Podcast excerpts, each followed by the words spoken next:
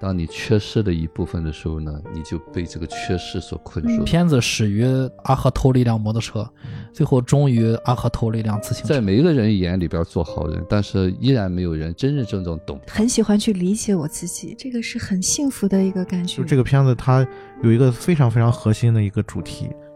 就是接纳。他父母都在某一时刻是有开窍的那那个点，让我感受到。当我们连自己都不了解的时候，很难去看到别人。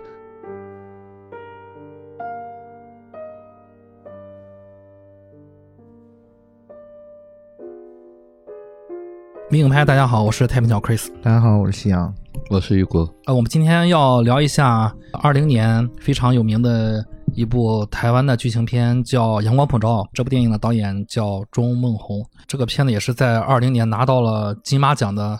算是大赢家吧，拿到了很多的奖项，包括最佳影片是吧？剧情长片，包括影帝、男配，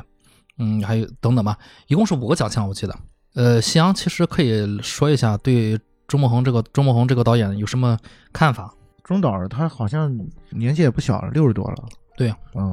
然后之前也是拍广告出身的。他现在其实更多的身份是老板的那个感觉，就是他他其实现在更多的是在扶持一些年轻新的新导演。对，比如说大家都耳熟能详，比如黄信尧这些。黄信尧，对，就是拍那个《大佛普拉斯》那个导演。嗯，就基本上他们的团队都是一个团队。嗯，其实很多演员大家都好像很熟悉了啊。嗯，对。但是其实我倒感觉，就是钟孟宏他前面的作品，一直到《阳光普照》，算是他一个比较完整的一个表达吧。嗯，就是前面的几部电影里面都有各自的一些问题。当然，《阳光普照》我第一次看的时候，我也不是特别喜欢这个片子，就是最后的部分，尤其后半部分，我觉得是有一些脱力了，有一些地方是表达的不是特别好。但是这次。因为因为这个片子出来之后，其实它是一九年就在就是台湾上映了，上映了，对，大家能看到这个片子之后，就好多的听友就一直在私信我，说想让我们聊一下这个片子，所以说觉得也是时候可以重新拿出来再看一看这个片子了。最早可能大部分人知道这个电影，可能也是通过那个王景春在内地获奖的时候，嗯，说了一番话，希望就是。中国电影，中国电影，阳光普照能够阳光普照，对，这是也是有非常有意义的啊！在一系列的问题之后，阳光普照在金马，金马能拿到一个，对，当年那个有点隔空隔空对话的意思，隔空对话了，对对对，大家也知道金马之前发生了什么，所以说就是导致两岸之间的很多的交流是被隔断了嘛。那一年正好是地久天长，我记得地久天长。其实地久天长和这个阳光普照有有一些地方让我感觉还还有点还有点像啊。对，有讨论的家庭些问题，题材上面有一些地方是是相通的。对对对，当然当然地久天长是我们很早就聊过了。嗯，这个片子我重新再看的之后，其实也有一些新的感受吧。嗯，我们先介绍一下剧情啊。嗯。这个电影其实片长还挺长，两个小时三十六分钟。嗯啊，我尽量的精简一下啊。故事呢，开始于一场瓢泼的大雨。阿和啊，我们的男主也不能叫男主了啊，就是其实是这个家里面的小儿子阿和，他找来了好友菜头去帮忙教训一直欺负自己的黑轮。啊，出现了三个人物啊！阿和找菜头去帮忙教训黑伦。阿和偷了一台摩托车，载着菜头来到了饭店，没想到酿酿成了惨祸。黑伦的手掌被菜头砍下来，飞到了火锅里面，导致了无法弥补，这个手就接不上了啊！菜头呃砍了黑伦，就这样，阿和和菜菜头都被送进了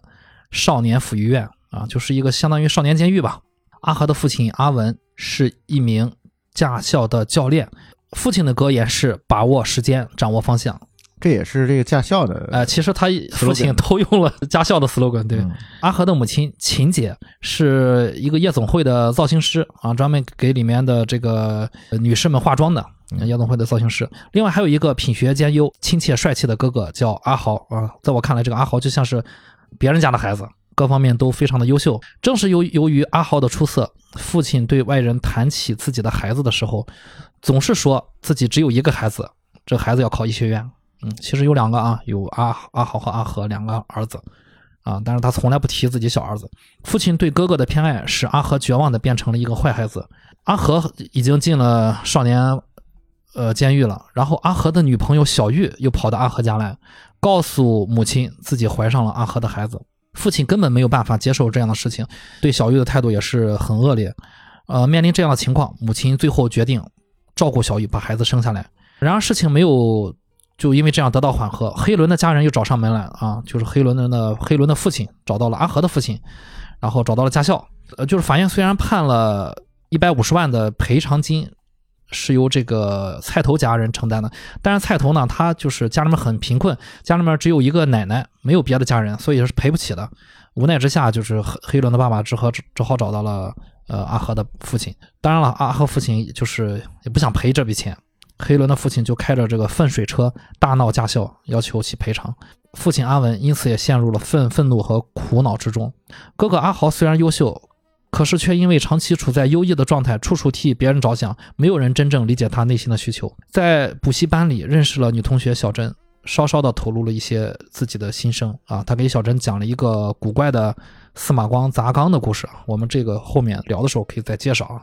然后他还跟小珍说说说了一番话啊，他说他自己感觉这个世界最公平的是太阳，不论纬度高低，每个地方一年中呃白天和黑暗的时间各占一半。另外他说。说我环顾四周，不只是动物有阴影可以躲，包括你、我弟，甚至司马光都可以找到一个阴影的角落。可是我没有，我没有水缸，没有暗处，只有阳光，二十四小时不间断，明亮温暖，阳光普照。最终啊，好孩子阿豪最终选择了跳楼自杀啊，来了很突然啊，突然就跳楼自杀了，整个家庭也陷入了极度的悲伤中。这个其实就是这个片子的中间的部分吧，就是整个前面。基本上是你可以把它理解成上下级的感觉，嗯，就是一个转折点就出在这儿了，嗯。啊，就他突呃他哥突突然，好孩子这个阿豪突然就跳楼自杀了，然后后面就一下就三年之后了，好像是。啊不对是就一呃一年半了吧，就是阿和就是在监狱里面表现还算不错，嗯。啊阿和就出狱了，出狱的阿和努力工作，身兼多职啊，白天洗车，晚上到超市打工赚钱养家，呃又过了几年呢，菜头出狱了。嗯，菜头当然要比阿和要判的重一些啊，因为砍人的是他。菜头出狱之后心有怨气，呃，因为自己在狱中的时候，唯一的亲人奶奶被赶到了养老院，无人问津。菜头觉得阿和一家对不起他，所以几次去洗车店威胁阿和替他做各种违法的事情。迫于无奈，阿和只好答应了。就在第二次阿和帮菜头交易的雨夜，交易结束后，阿和却找不见菜头了。几天之后才知道菜头被人打死了。阿和再也不用受菜头的纠缠。呃，母亲秦姐和父亲阿文在阿豪的忌日那天上山了啊，走在山上，山顶阳阳光普照。呃，秦姐就这个这个时候呢，就又忍不住了啊，就把所有的就就大儿子死的这种情绪啊，又爆发了，就发在了这个父亲阿文身上。就在这时候，阿文向秦姐坦白了自己跟踪保护阿和，并在雨夜杀死菜头的事实。又过了一段时间啊，有一天，母亲和阿和收拾着哥哥的遗物，打算让父亲拿去卖掉。阿和提议出去走走，屋外阳光普照。阿和阿和打开了别人的自行车锁啊，像小时候自己母亲载着自己一样，骑着自行车载着母亲走在了洒满阳光的林荫道上啊，整个电影就结束了。嗯。嗯，呃，我就是先把剧情交代给大家啊，没有带过多的，就是自己的见解，大家可以感受说一下自己看完这个电影的感受，还有一些比较印象比较深刻的细节。嗯，我很喜欢这部片子，感觉很非常朴实的一种手法，但是它拍的非常细腻啊，有点像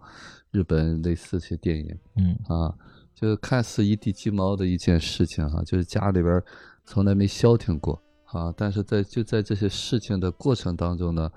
把每一个人的这些感受啊，啊那些经历啊，比较一个公正的视角吧，嗯，啊就很能带入点吧。我我看这个电影是很，就是很很感动吧。可能后头稍微有点拖沓吧，嗯啊，但是呢，整个的就是这些演员啊，感觉这台湾这些演员都长得很很普通很普通，但是呢，把这些角色都刻画的特别好。每一个演员，包括这些小混混。就他整个的这些角色都都很到位，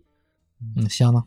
其实我之前刚才不是也说了吗？就我第一次看这个片子的时候，其实不是特别喜欢这个片子。嗯，为什么？就主要是因为我觉得他在创作上有一些，我个人感觉上是有些问题的，就是前后有一些部分是割裂的。嗯，然后包括嗯就是关于那个结尾啊，就是他父亲跟母亲在山顶上那段呃对话，我个人非常非常不喜欢那种处理的方式。嗯但是，嗯，但是这不重要，嗯啊，因为我们今我们聊的也不是这个东西。然后今天呃，再重新过了一年多，然后又重新把这个片子拿出来看，我觉得我能感受到一些不一样的东西。嗯嗯，尤其是导演为什么要这样去设置，就是当阿豪让阿豪死掉啊，就是阿豪是一个，就是前半段你会对他印象还非常深刻的一个角色。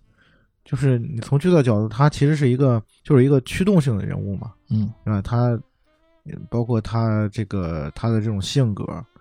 他最后选择自杀的这种方式，就是当这个片子在阿豪死了之后，其实他的视角是有转变的嘛，啊，包括呃之后又出现了这前半段几乎消失了的这个菜头，啊，就是我这次再去看的时候，我似乎有一些明白了，就是导演为什么要让阿豪在中途就离开这个家庭，然后又为什么让后半段的整个的，就是呃所谓的冲突点都放在这个菜头的身上。这个部分可能一会儿我们会详细的去聊啊。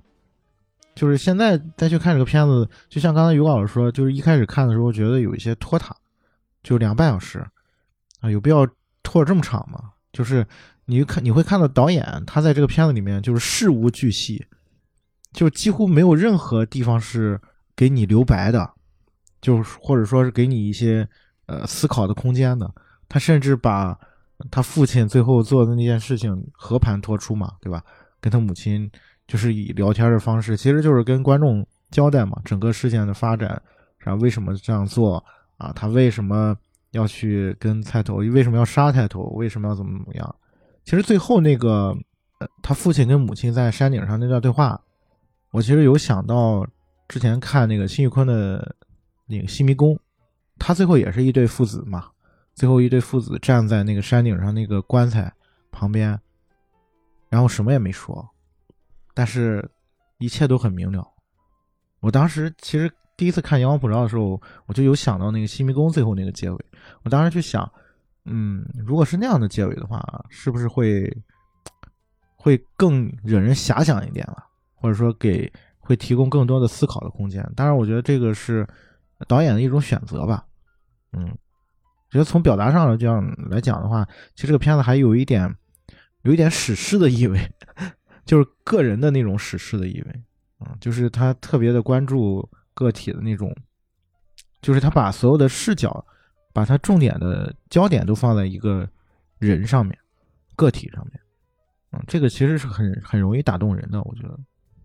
嗯呃，关于你刚才说的，就是关于呃他父亲在山顶跟秦姐说说了这个事实的事儿，我是觉得就是像他大儿子二号说的，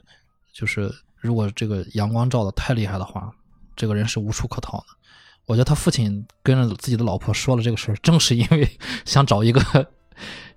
呃也呃这我们知道阴暗的地方躲一躲，嗯嗯，想抒发一下自己心里面这个东西。其实正应正应了他大儿子说的那些话。每个人你们都有那个阴暗的地方可以躲一躲，只有我没有。其实他父亲也也有。啊，我们就是呃说到这儿啊，就是我们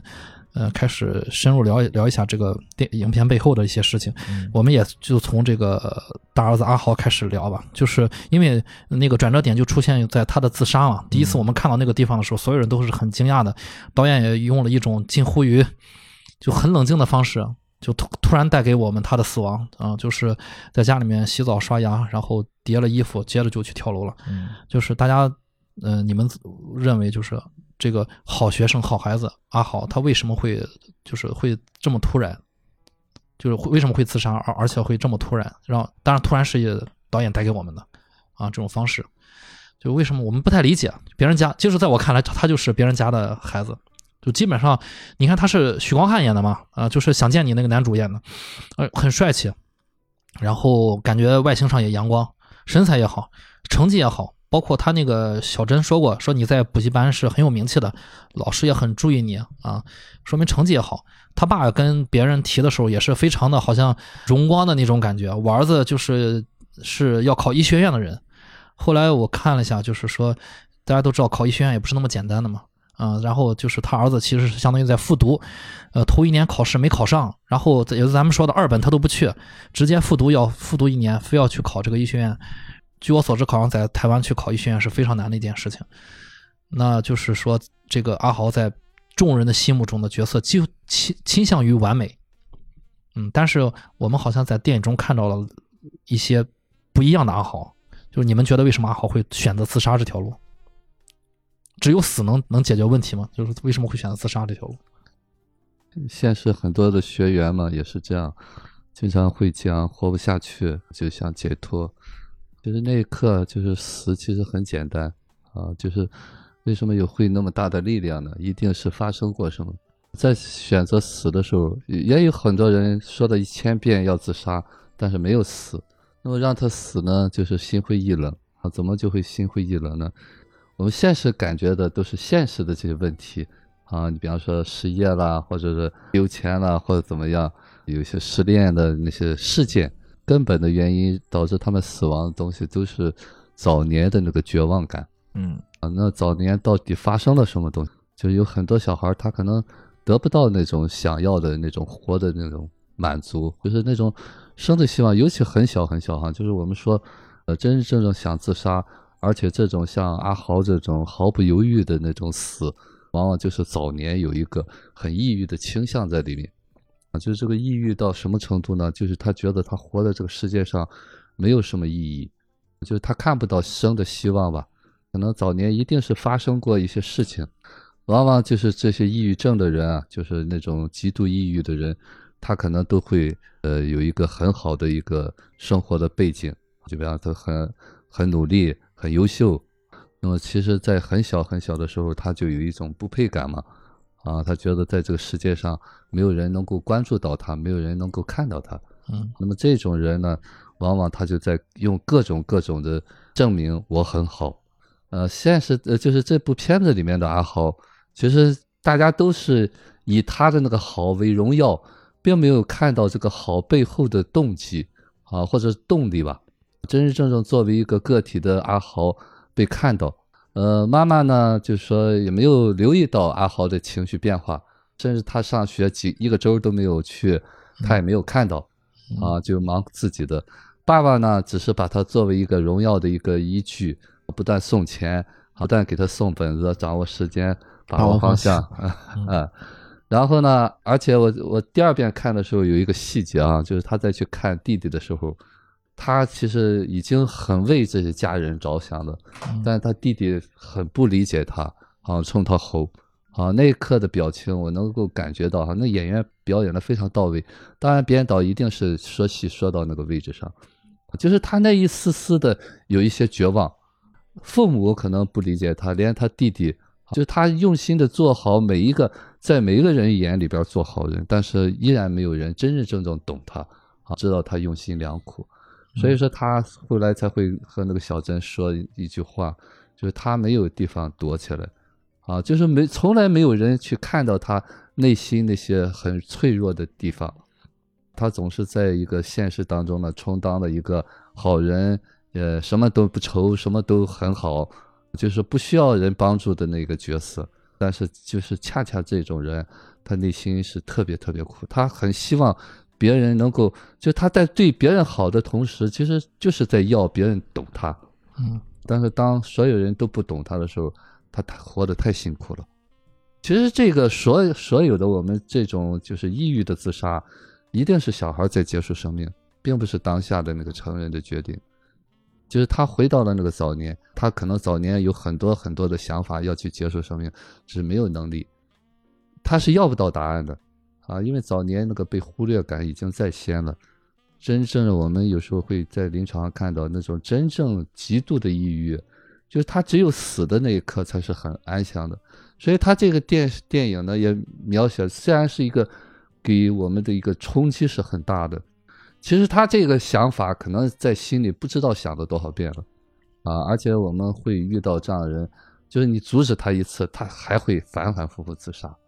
那是极度的抑郁，一定是在他的对，在他的这个感受里面，可能死亡是对他来说是一种解脱。对，对，就是我记得我们当时最最早学那个抑郁症嘛，就是最典型的一个症状就是早晨起来的症状特别明显，嗯。啊，到晚上呢会轻一点，说终于熬过这一天了，啊，一睁眼又要面对一天，所以这是典型的抑郁症的一种表现吧，啊，就是他每天都特别难熬，所以说这种人呢，只有在决定死的时候是最快乐的，他觉得他终于熬到头了。但是现实当中呢，我们很多人是不理解的，就觉得至于吗？呃就像他说的，没发生什么事情啊，嗯啊，难道那个老师侮辱他是是一个吗？不是啊，就是他不断在找证据。其实这个找证据呢，就是因为早年的那个经历在那儿。嗯，对，说到这儿，我想起来，他确实是去看他弟弟，是想做一件好事儿啊，就我们通常意义的好事儿，因为他带着弟妹啊，他当时还没结婚，倒是啊，倒是那个小女孩小玉没和他弟弟结婚，就带着他弟弟的女朋友去大老远的坐了车，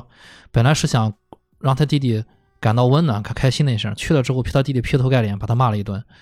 然后包括他和女同学去动物园，其实他父母也是不知道的，嗯所以说父母根本不知道，就没有人知道他在干什么。然后直到他去世的时候，他父亲就是阿文在那个驾校的结业典礼上，他说：“他说以前我没有关注过我大儿子的内心，所以导致他自杀。但是就是当时如果留意关心，就是关注了他的内心，我也不会在意。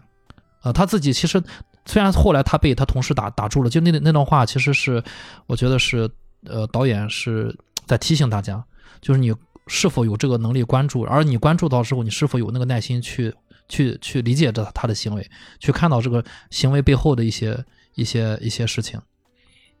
嗯，夕阳怎么看？就关于他的自杀。你刚才在说理解的时候，我就一直在回想，就是这个片子里面很多细节，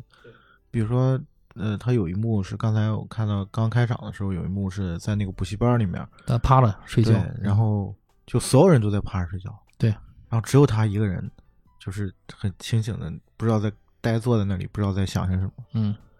就是他跟这个世界永远都是隔绝的，就包括你说他去看他弟弟那场戏，就导演用了一个特别就是很巧的一个设计，就他们两个人因为在那个看守所嘛，然后他们俩那个你会发现，就是他们两个人的那个声音是隔着那个玻璃嘛，然后是通过那个电话电话传过去的，就是他那段的声音的设计其实跟就是前面如果如果你有仔细听的话，就是他跟他母亲嗯。去见他弟弟的时候，买东西的设计对是嗯不一样的，嗯。然后包括他，他跟他他哥哥刚去就是找他在在那个看守所里面对话的时候，他有一段有一半的对话是通过那个就是那个看守所那个应该算警察吧，嗯，那个警察那个女警察的耳机里面透出来的，就是他们两个人之间就是永远都是隔着一层的，就是好像他跟所有人都是这样的，就没有人能够真正的看见他的某些部分，就像于果老师说的，就是他是他是没有办法被看见的，嗯就是尤其是这个电影里面，你看，就是现在正好放到这个点，就是他有一个特别特别重要的一个故事嘛，嗯就是那个司马光砸缸的那个故事，嗯，正好夕阳跟大家呃简单说一下这个故事。这个故事其实还我查了一下，是一个台湾的一个作家在一本小说里面提到的这个故事。嗯嗯就是这个故事是跟我们平时认知的那个司马光砸缸的故事是不一样的。然后在这个故事里面，就是许其实电影里面那个哥哥阿豪嗯跟他所谓的那个女朋友吧女朋友嗯啊，然后聊起来，然后是说你知道司马光当时是就是发生了什么吗？就是他说他跟所有孩子做玩捉迷藏嘛，然后他把所有的孩子都找到之后，他说其实还有一个人，嗯。然后那个人，他那个孩子就跟他一起去找，然后发现那个人就是藏在一个缸里面，那个孩子就让他把那个那个水缸砸破砸破，嗯。然后砸破之后发现那个在水缸里面的是司马光自己，就是他躲在那个就是水缸里面，就这个故事其实正好是映照这个电影的一些核心的一些主题吧。嗯啊，这个部分可能我们后面还会详细去聊一聊这个这个话题啊。嗯，但是我觉得我这次再去看的时候，就我我会发现另外一个点，就我会觉得，就是阿豪的死是不是，或者说是否让电影当中其他的人物获得了一次机会，重新审视，就好像是一个契机吧。对，重新审视自己，重新审视这个家庭，重新审视自己与他人之间关系的一个机会。因为我一直就是之前我一直在说这个片子，我为什么就觉得它是嗯在创作上可能有一些问题，就觉得它前面的那个从剧作的角度就推动整个剧情发展的阿豪中途阻了，然后你整个的事件就变得特别割裂嘛，然后感觉就不像是一部电影，就是试点没了嘛，然后好像变成两个是两个两部电影。但是我现在再去重新去看这个片子的时候，我发现，嗯，好像不是这样，嗯，就是阿豪的死，其实某种程度上是必须的，或者说，呃，对于这个家庭的其他人来讲是必须的，啊，就是他不是那种，呃，就是实际意义上死啊，我觉得就是可能从某种意义上讲，他也是象征意义上的死，就是就是刚才于老师也提到，就是他关于就是阿豪，他肯定是有抑郁倾向的嘛，就是一定是就是他呃是有这方面的症状的，但这个片子呃他重点也不在这儿，嗯，我觉得他的死有很多的别的意义在，嗯，呃，说到这儿，我想起来，就是这个电影里面有一场戏啊，我个人在第一遍看的时候就很疑惑啊，就留意到了，就是阿豪在补习班里面顶撞老师那场戏。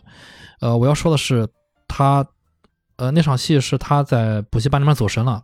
老师在讲一讲一个文呃古文的时候，发现他走神了，讲的就是司马光的一篇文章啊，司马光那篇文章，对，嗯老师把他从走神的状态叫回来，他就反问顶用反问句式顶撞了老师，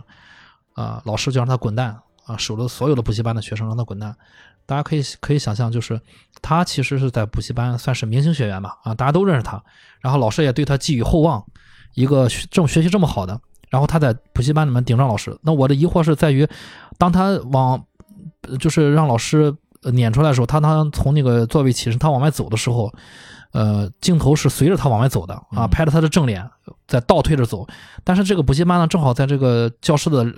两角吧，左边一个，右边一个，有两个 LED 的大电视，然后大电视里面的画面竟然在播着，就是阿豪在往外走，就是我们看到的画面，就是电两个电视播的画面。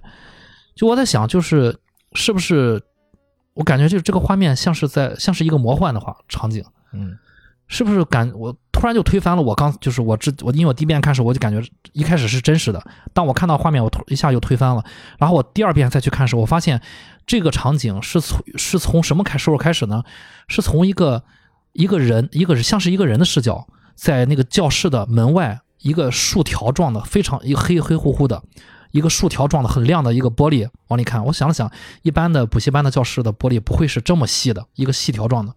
而且补补习班走廊应该不会这么黑吧？我感觉啊，我就脑补了一下，所以我突然意识到，就是我我是不是这段剧情是导演的一个一个一个创作？我觉得就是夕阳可以是不是聊一下这个？他有没有可能是导演给我们暗示一个阿豪的一个心理状态的一个？嗯，其实有一点窥视的感觉，嗯嗯嗯，我个人是有这种感觉，嗯，因为我我是觉得他是个好学生嘛，他不太可能就是真正的表现自己内内心里面那的东西嗯。啊，他可能会走神，但是他不会顶撞老师。我觉得那那一段就是给我一种什么样的感觉？其实就是，嗯、阿豪在走神的那个状态，特别像是我们，呃，可能今天还会聊的一部电影，就是那个超脱的那个感觉，嗯，就是就是灵魂出窍，分离了。对我的嗯。肉体跟我的灵魂不在一起。了，嗯。然后我我的灵魂在看着我的肉体，然后那个世界不属于我，我的世界也没有人能够进进来，然后我在一个以一个旁观者的视角再去看着那个世界里面的人，然后我会觉得特别的特别的可笑，所以在这种情况下，我可能会就是就是他其实也不算是顶撞老师吧，嗯嗯，他只是说，那你相信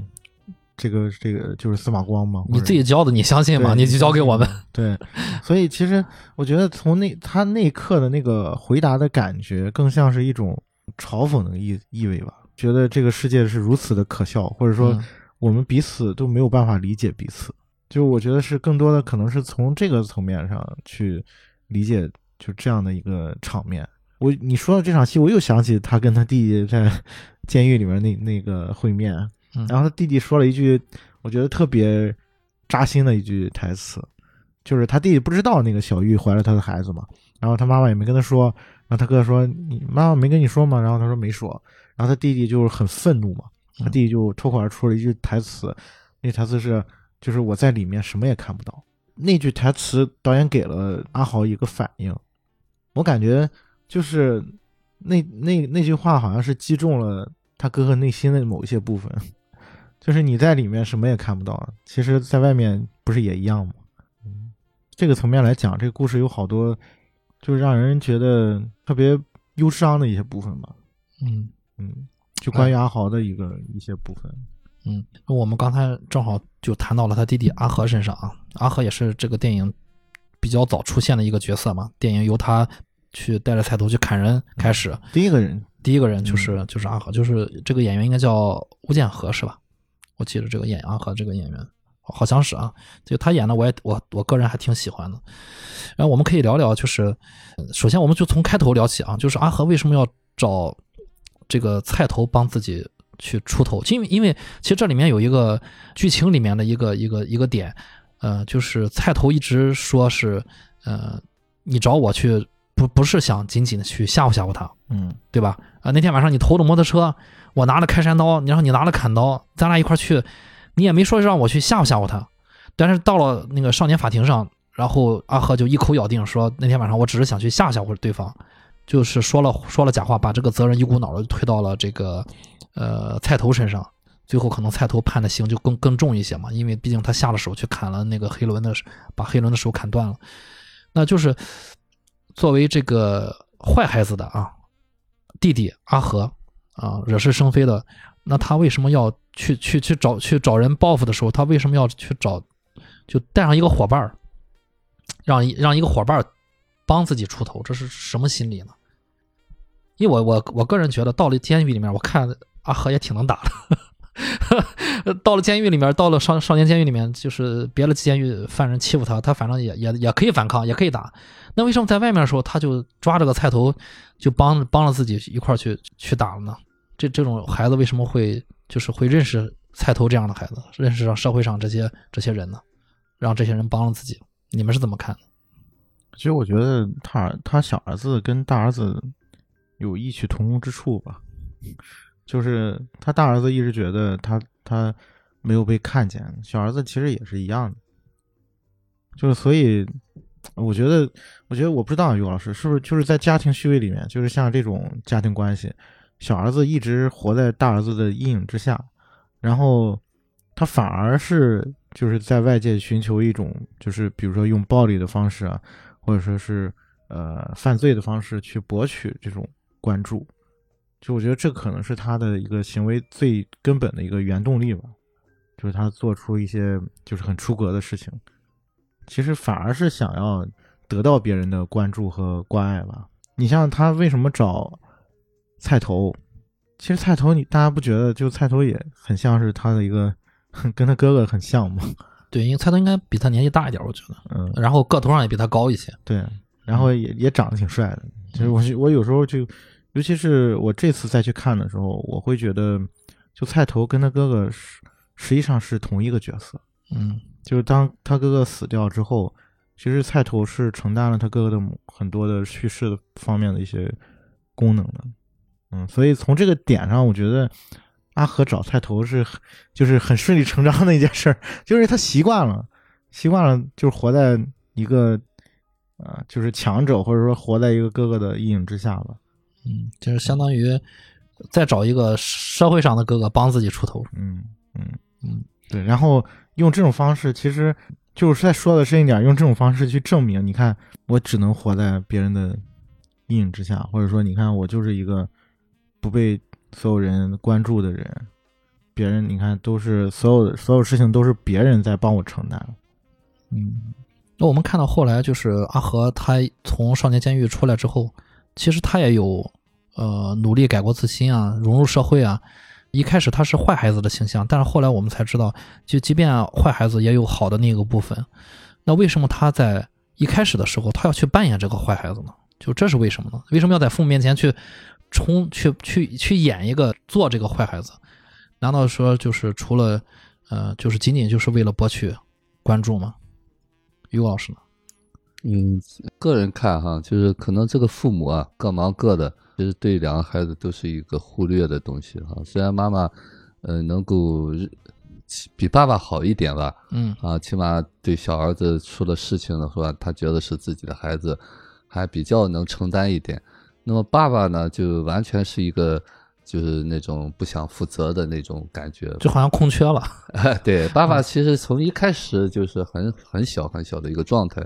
啊，包括那个谁菜头，那个黑伦爸爸去找他，就他处理这些事情，就包括他喊口号，就完全是一个无力的一种表现吧。嗯，承担不了。对，其实，在这个过程当中呢，呃，哥哥呢是一个什么？哥哥也是一个傀儡吧？啊，只是爸爸呃立的一个别人家的孩子，对弟弟也是一个很大的影响。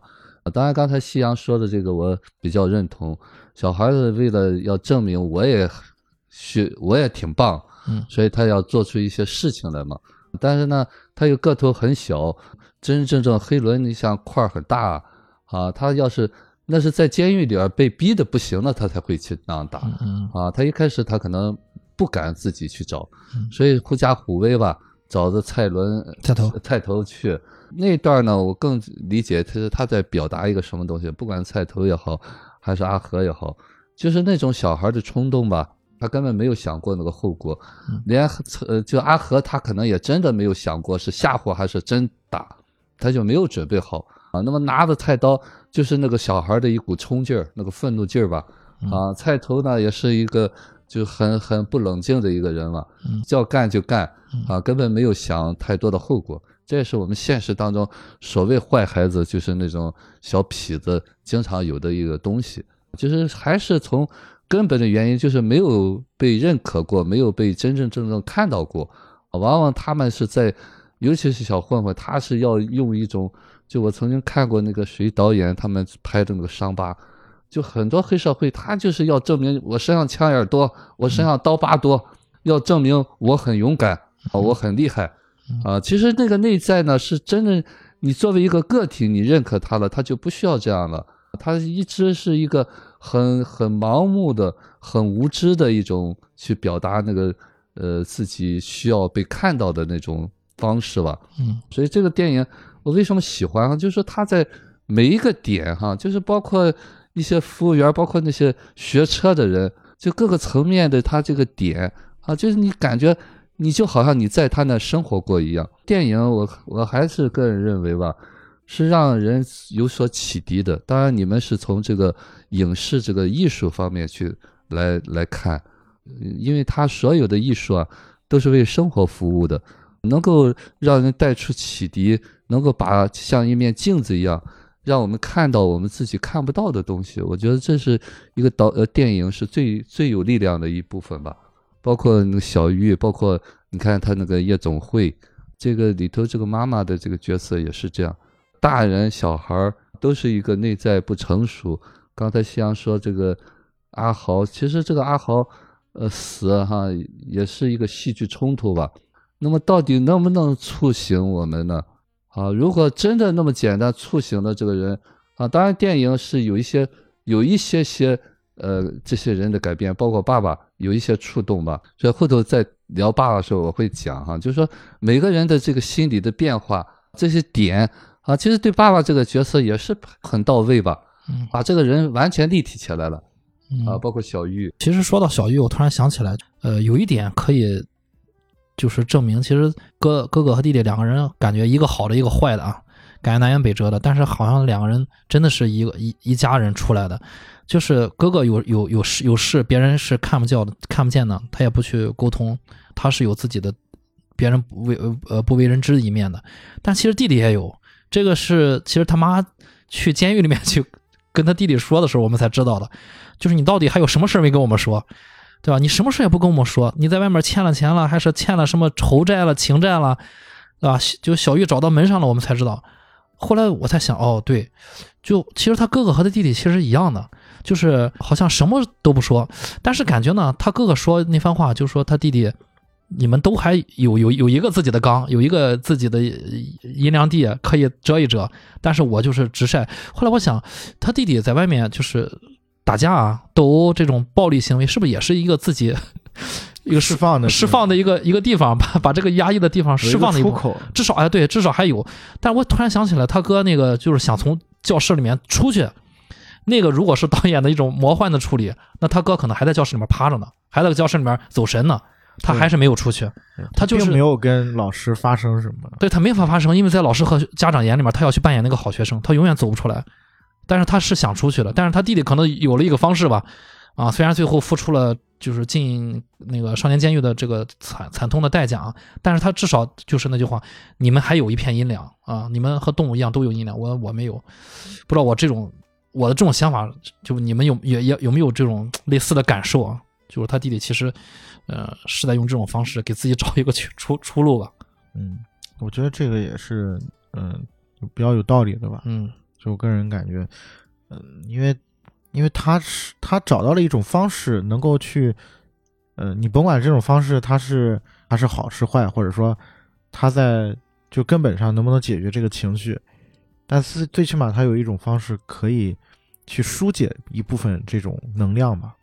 嗯，还还还有女朋友，虽然是个小女朋友，嗯还怀孕了，但是你看他哥哥那边好像和那个女孩就没有说明白，嗯啊，不清不楚的。嗯，就是他哥哥好像所有事儿都没有办法真正跟人去好好的去聊，好好的去说出口，然后就甚至包括他跟那个阿珍，就是那女孩之间的那个相处，嗯也是经常就是，啊，我跟你讲一个故事，就是这个故事里面有个司马光，然后他砸缸，然后发现里面还有个司马光，嗯。就是他永远他他的他没有办法跟人正常的，就是说我我表达我真实的那个情感的状态，或者说表达我真实的情感，就准确的说，我现在感觉到不高兴了，或者说我现在感觉到开心了，他没有办法准确，就是说直截了当的跟别人去进行这样的沟通。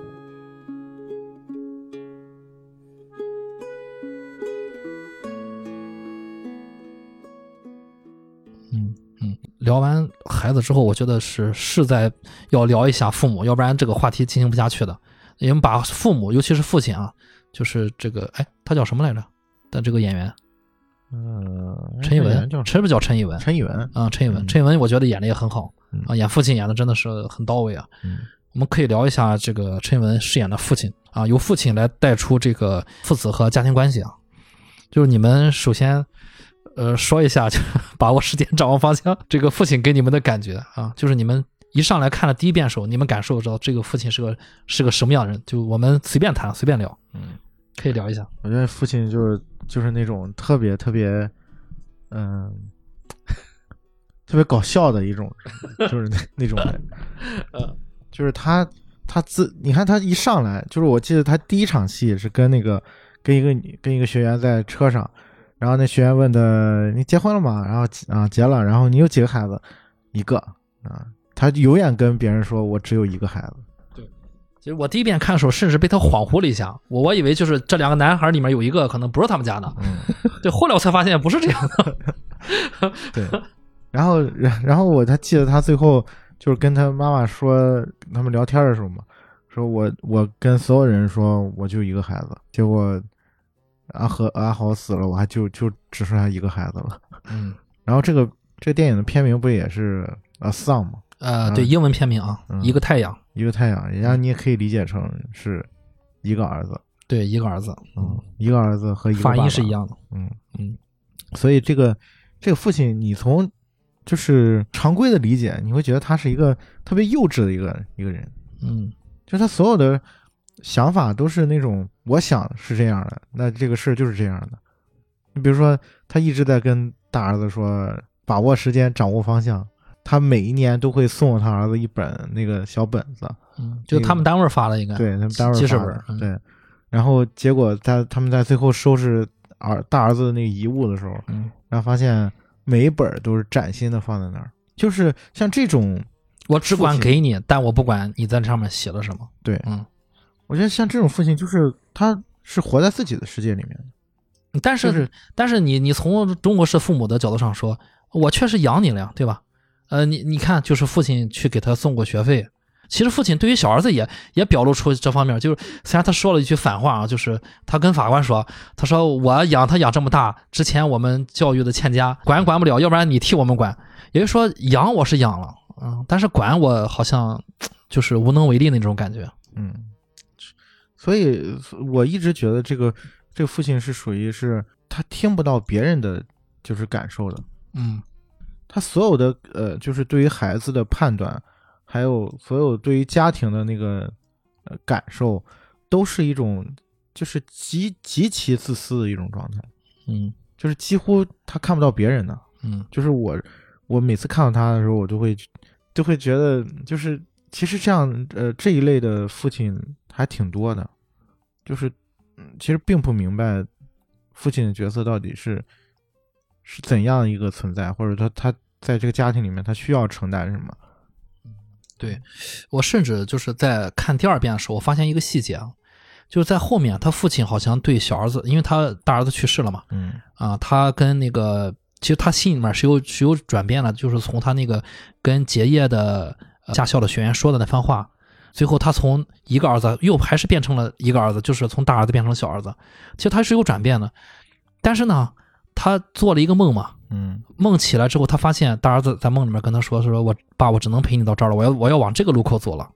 所以说他梦醒来的时候，我估计他爸是有若有所思吧，就是老天带走我一个，还还这不还有一个儿子吗？然后他就起来就就去到那个小巷，先去呃看了看那个大儿子出在梦里面出现过的小巷，然后我就去了小儿子打工的那个呃便利店，嗯。他去买了一包烟，买完烟之后，我就一直在等他跟他儿子说话，但是他就是说不出口，一直就是导演那那段时间也是用了一个就是一个从背后的往前推的一个镜头，啊，就是一直在拍这个车，就是这个爸爸阿文的背，他就是说不出口，他当跟他小儿子见了面也说不出口，只只买一包烟，直到最后还是竟然是他小儿子先说了，他说爸，你要不要喝一杯？哎，我当时那时候就想，这有时候真的就是中国式的父亲的那种感觉啊，就是他有转变，但是他还是说不出口，就是这个东西可能藏的是很深的啊，还是他小儿子主动说。当然了，后面他还是跟他儿子呃真的喝了喝了啤酒聊了聊啊。呃，你们就是对于就是呃于果老师对于父亲的这个角色是怎么看的？这也是我们现实当中需要理解我们每一个人啊，呃，就是他，呃，父亲可能我们会觉得他自私懦弱啊，就是只会讲道理，但是呢，他处在那个状态里的时候，他也只能做到这一些。就像我们说，经常开不了口，包括那个阿浩，其实很简单的事情，他可以在讲他的痛苦或者他的需要，那么但是呢，因为我们处在一个很小的状态里面，可能就没有办法讲，这就是我们需要去理解。作为抑郁症的人，可能你想想的很简单，这句话，你可能你说啊见你儿子你就说了，但他处在那个状态里边的时候，他是讲不出来的。嗯所以说，这就是我们现实当中为什么很多人就明知道这个话到嘴边，他就是说不出口，只是说他困在那里面。好，那么这时候呢，需要一些更多的理解和努力。假如说我们的孩子会有这种，比方说不会表达呢，可能父母会说：“你怎么这么窝囊？怎么连这个话不会说？”其实，在这个说的这个过程当中呢，让这个小孩更处在那个状态里面，他更说不了。所以说呢，这就是我们经常说的，如果遇到了这样的人，你要看到了，你能够先能够敏锐的感受到他所处的状态，同时呢，我们经常说蹲下来和这些人说话，你必须和他在一个视角里面，你才能够看到他，你才能够接纳他，然后呢，才能把他们带出来。哎，你说这点让我想起来，爸爸这个阿文，他说他到了便利店，他说不出来的时候，反而就是他儿儿子没有没有就是嘲讽或者你你过来找我干什么对，他反而就是用了一种方他更好接受的方式，就你说就像成年人蹲下了一样，他说你要不要喝一杯对啊？这是每一个父亲都可以和你喝一杯啊对，啊！反而是他他儿子把这句话把他爸给兜住了，给拉回来了，感觉是像他儿子先伸开了双手去拥抱了父亲。呃，然后我们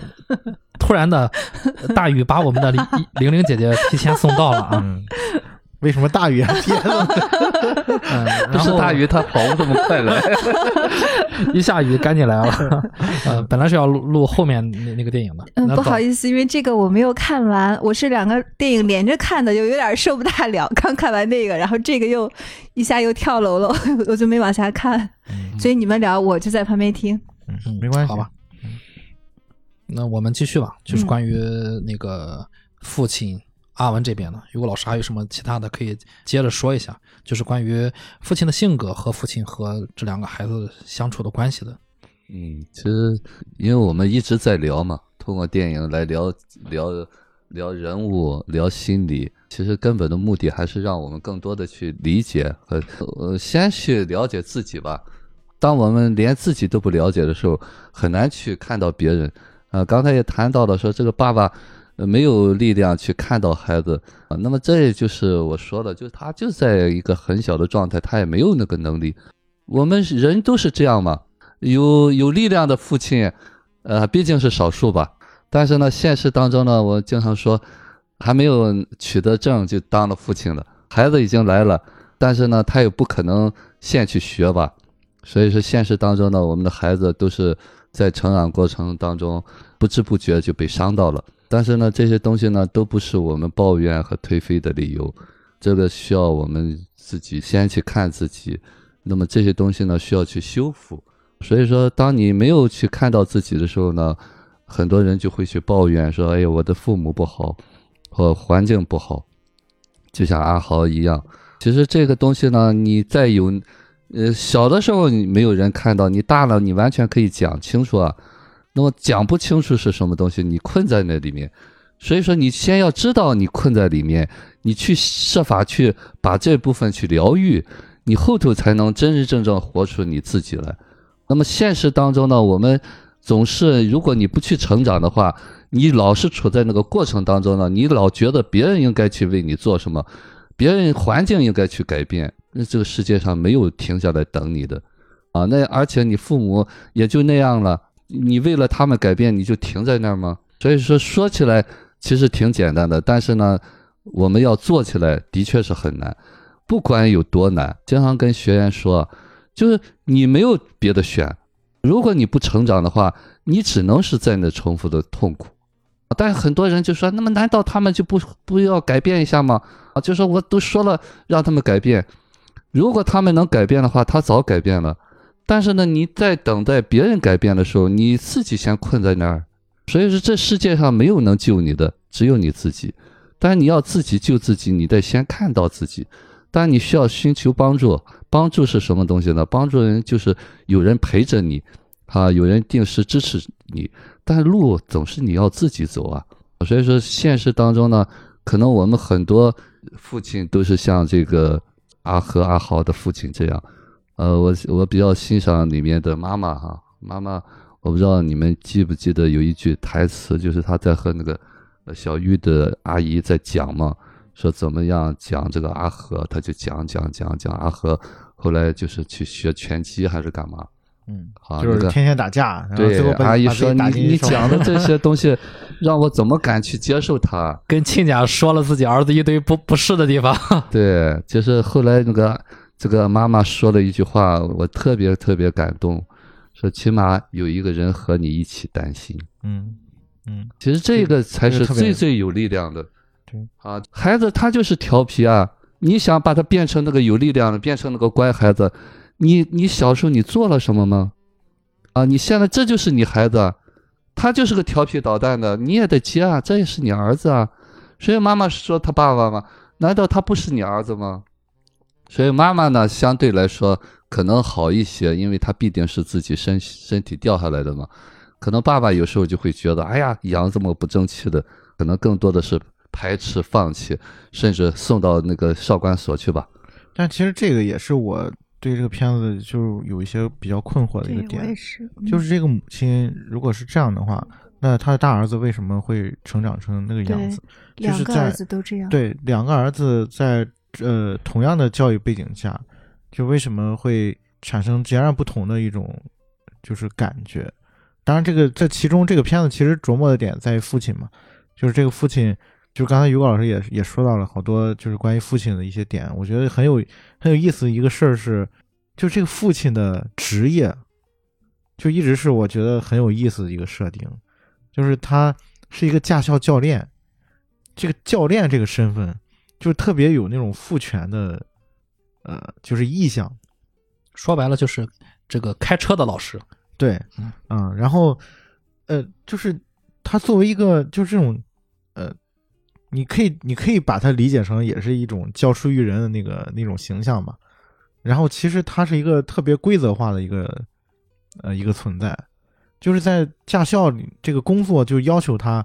就所有的工作内容都是要按照规则来的啊，一是一，二是二，所以才会有这个什么掌掌握时间，把握方向。嗯所以说，他的这种规则或者说是一种秩序，就是延续到了他在家庭里面这个角色里面。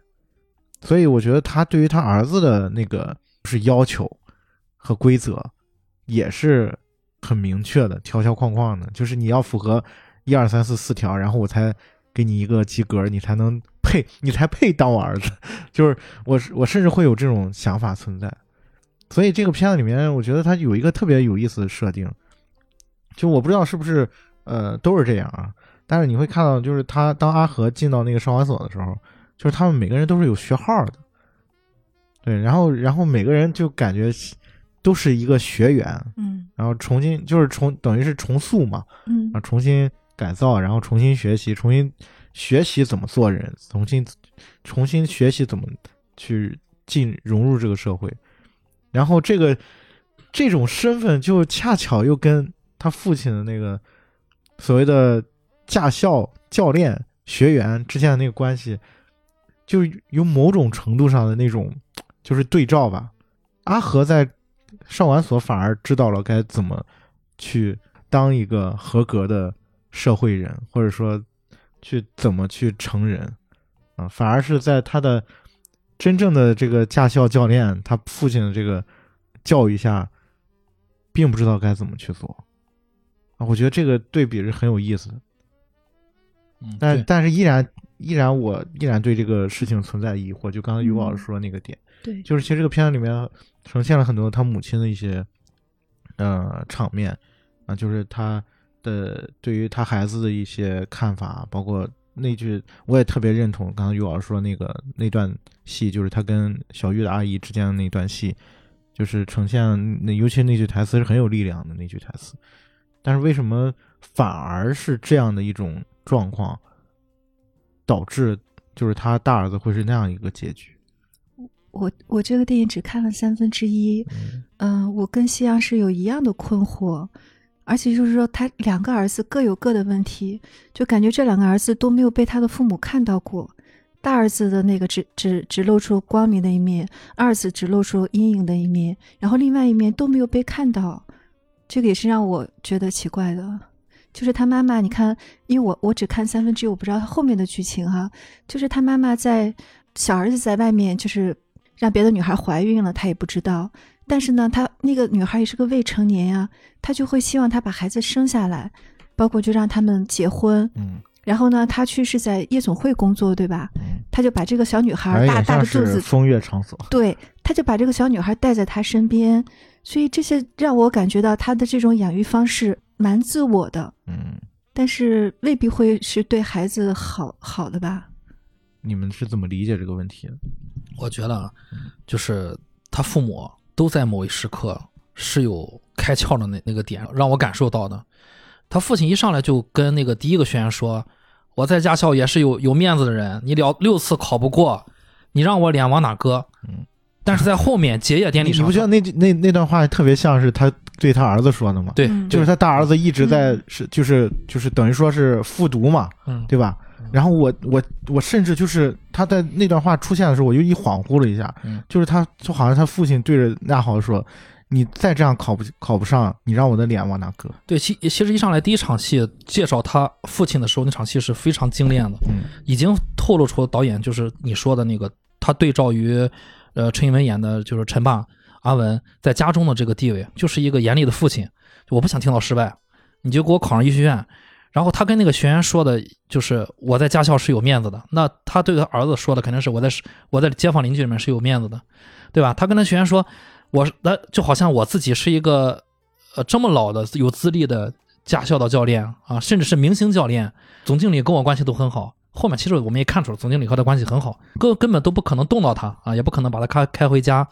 所以说他肆无忌惮的就跟那个黑伦爸说，你就跟总经理说吧，反正他不会，他不会动到我。我再说回第一场戏啊，就就是导演要让这个这个阿文爸爸阿文亮相这场戏。他说，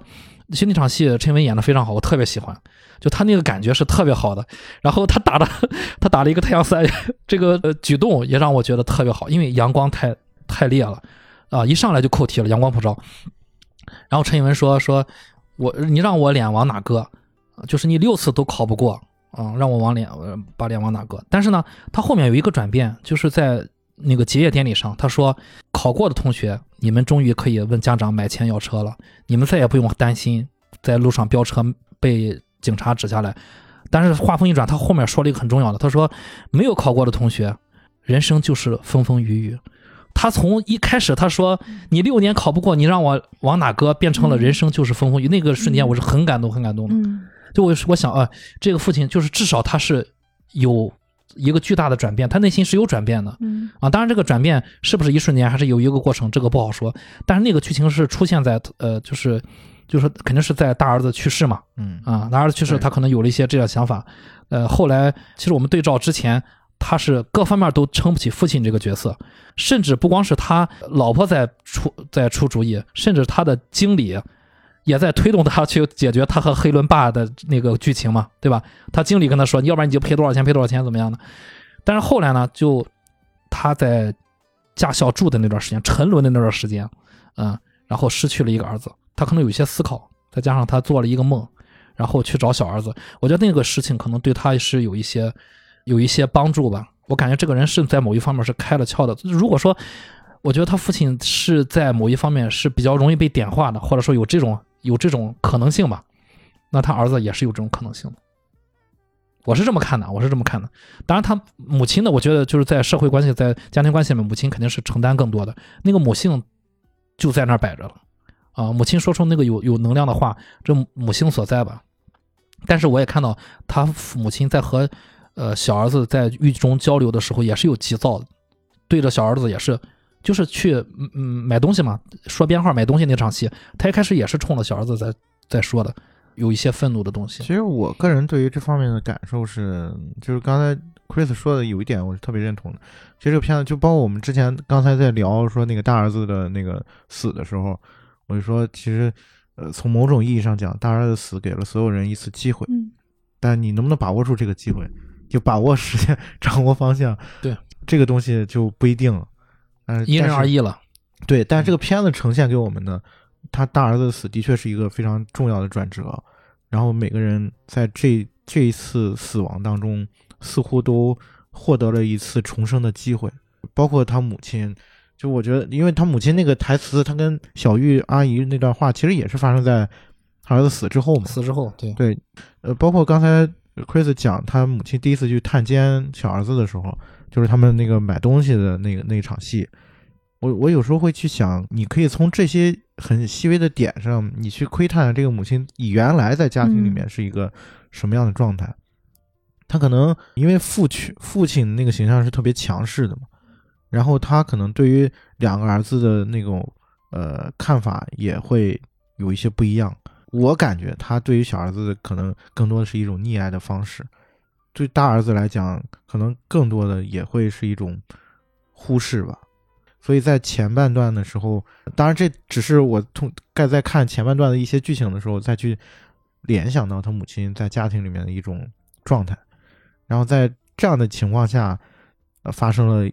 就是他大儿子这个悲剧之后，可能每个人的心态，每个人都会去重新去审视自己的角色，重新去审视自己跟家人之间的关系。这个是我觉得可能从这个点上去解答我们刚才包括玲玲姐说那个对于他们之间的那个相处的模式啊，包括母亲在这个家庭里面的承担的这些责任，或者说他表达出来的这种情感，包括他跟儿子之间相处的这个困惑的一个点吧。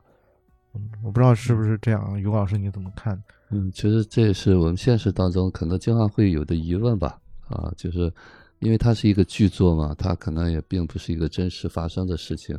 啊。包括这个编剧他写的是不是这么想的，这么认为哈？就是说，呃，我我经常会讲事出有因，不一定这个父母就是做的很完美，但是呢，比方说这个小孩子他的呃就是灵性比较高，他可能受伤就会轻一些。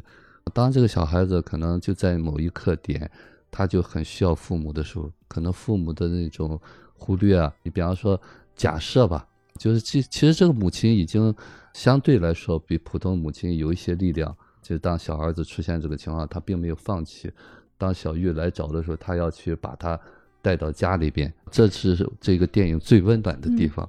那么另外呢，我们也可以想象，或许或许。当这两个孩子出生的时候，他们都比较年轻，比较年轻呢，可能生活有很多的压力。那么这是我们性格有多层面的东西，啊，就是随着老来老去，他可能慢慢慢慢沉下来。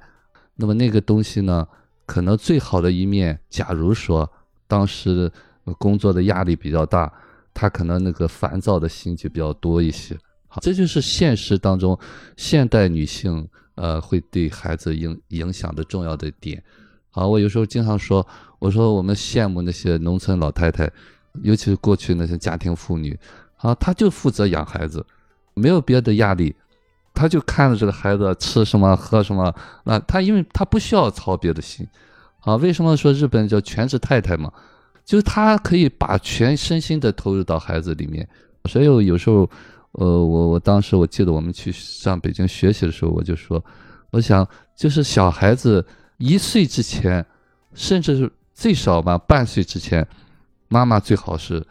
全职，啥事儿也不管，有人照顾妈妈，妈妈就全全职照顾孩子。当然了，前提还得是妈妈成长的过程当中没有创伤。当然，他有创伤呢，就是你给了他这半年的时间，他还在家来忙别的。之前我有好几个学员就是这样，妈妈不光当妈妈，还得证明我是一个很好的家庭主妇，我是一个很好的妻子，我是一个很好的儿媳妇，我是一个很好的员工，所以他就没有办法去全身心的投入到孩子身上。那么我们现实当中呢，我我经常会这么讲哈，就是说，不管你现在是什么感觉，你什么情绪啊，我们就要把这个情绪看到。那么是好是我们在分析原生家庭，那么我们只是理解我们早年有过什么创伤，并不是来去和父母算账的，你算也算不了，只是说我们更好的理解我有这部分，那么我有这部分呢，不需要去隐藏，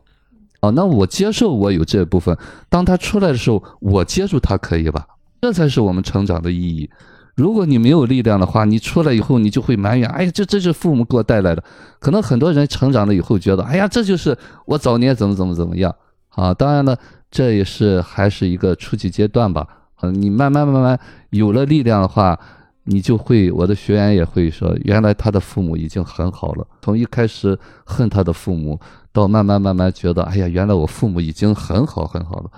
其实有时候讲，就是说。每个人都是最好最好的，只是说阴差阳错，很多的事情促到了一起，啊，包括这个孩子，啊，但是后头感觉到哈，就是说这个这个电影好就好在真的最后，包括妈妈最后和这个阿和哈那一对儿很温暖，也真的扣了那个阳光普照的那个主题了。嗯，尤老师说的让我想起了。就我也提醒大家的一段剧情，就是阿和从监狱里面出来的时候，出狱的时候，他的妈妈、还有老婆小玉、还有孩子，甚至小玉的那个小姨都去了啊，阿姨都去了。就是我们看到导导演给了所有的女性，让女性去，所有的女性去接了阿和出狱。我觉得这个是很有很好也很有寓意的。但是呢，阿和见到的时候，那。就会阿和会有一个疑问，就我爸呢，对吧？但是他没说出来。那他妈主动说，说你爸今天早上有课，没有办法来接你。然后呢，后面就是他们开着车把阿和载回了家。一进家门，他爸就和个石像一样坐在自己家的客厅，坐在沙发上在那看那个熊捕鱼的 dis disc，就是那个动物世界，探索频道的那种动物世界那种，对，就坐在那儿面面无表情，也不和阿和打招呼。然后其实我在想，就是你你不是去上课去了吗？对，然后阿和呢也开不了口，嗯，那个时候就卡在这儿，双方都开不了口，就很尴尬的。阿和就抱着自己的小孩就进进到卧室去了。然后他妈就说：“你非要把气氛跟他爸说，你非要把气氛搞到这样吗？”他爸说：“那要怎么了？对吧？我给他跳个舞还是怎么？还有我欢迎他回来，他都没，他都他他爸说的是，他连叫我都没叫，你要我怎么样？对。然后其实我要提醒大家，就是这个这段剧情里面有一个很重要的细节，就是呃接阿和回家的路上开的那辆车其实是他父亲的教练车。就我觉得有的时候就像刚才于果老师说的，可能就是他能给你的就是他能做到最好，也许你觉得是他给你的。是他能给你的最坏，但是最坏也是最好，因为他没有给你的更差的东西。就是关键是你是你自己是否已经看到了他给你的是什么东西？你坐在了自己的父亲的车上，就是那个那段是我甚至觉得有一些寓意的，就是所有的女性去接他，然后车是父亲，因为他父亲是一个驾校教练。那段我看我第一次看我就我就看到了，因为导演给了一个很很大的视角，从后面教练车三个字，我还是挺感动的，就是。我也最近在跟身边的朋友说，有的时候就是我在回想我的父亲对我有一些东西，我都理所当然的以为那就是那就是对的，那就是最普通的、最正常的。但实际上，在我看就懂了这些道理，再回头去看的时候，发现那其实就是父亲给的爱，甚至就是有的时候我觉得不好的时候，我会想那就是他能给我最好的了。当我就能理解到这个时候，其实我我我在想，可能他给我的更多，我都不知道。就有的时候我们习以为常的，我们觉得这再平常不过的。即便是他买一个东西回家，有没有想过他心里面想是什么？但是他从来不会给自己的儿女说：“你看，我给你买这个东西了，对吧？我是很爱你的。”他从来没有说过。但是我们都习以为常了，觉得那是再再正常不过的。但其实那里面肯定是满含的，满含的都是爱。就是这个，我们我们如果忽略看不到的话，其实我们不知道自己是一个处于一个什么样的角色、什么样的身份里面。但是好像我觉得啊，阿和后来是感受到了父亲的一些变化，虽然就是没有拍的那么明显。所以阿和在晚上便利店，阿和主动说：“爸，你要不要喝一杯？”那句话其实应了，就是一开始其实他父亲是去接了他了，嗯，他父亲没有接他，但是他父亲心去接了他，父亲也在家里面等着啥，等了他。虽然场面很尴尬，但是如果说你看到了父亲在等你，你就知道其实父亲是有转变的。父亲真正把他当成儿子看，所以后来在便利店那一幕，我看到他说：“爸，你要不要喝一杯？”我说：“我是我真的是哭出来的。”就那一瞬间的感情，就感觉到其实有时候你要是主动伸手张开向了父母，父母也会投入你的怀抱。其实就很简单。其实他那段戏，我觉得很有意思一个点啊，就是那个呃阿和从监狱出回来的时候，然后他父亲在家里看那个动物世界，嗯，然后一只一只熊在捕鱼，捕鱼，嗯，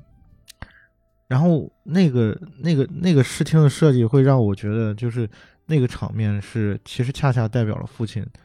本身就是内在的那种渴望，就是那种对于。生命本身的那种欲望，或者说那种渴望，对他，他之所以不跟儿子说话，我觉得更多的是一种愧疚感，或者说是内疚的感觉，就是他被自对被自己那种负罪的感觉所就是压抑住了。他不是没有爱，只是他不知道该怎么去表达了。就是包括他对大儿子的那种负罪感，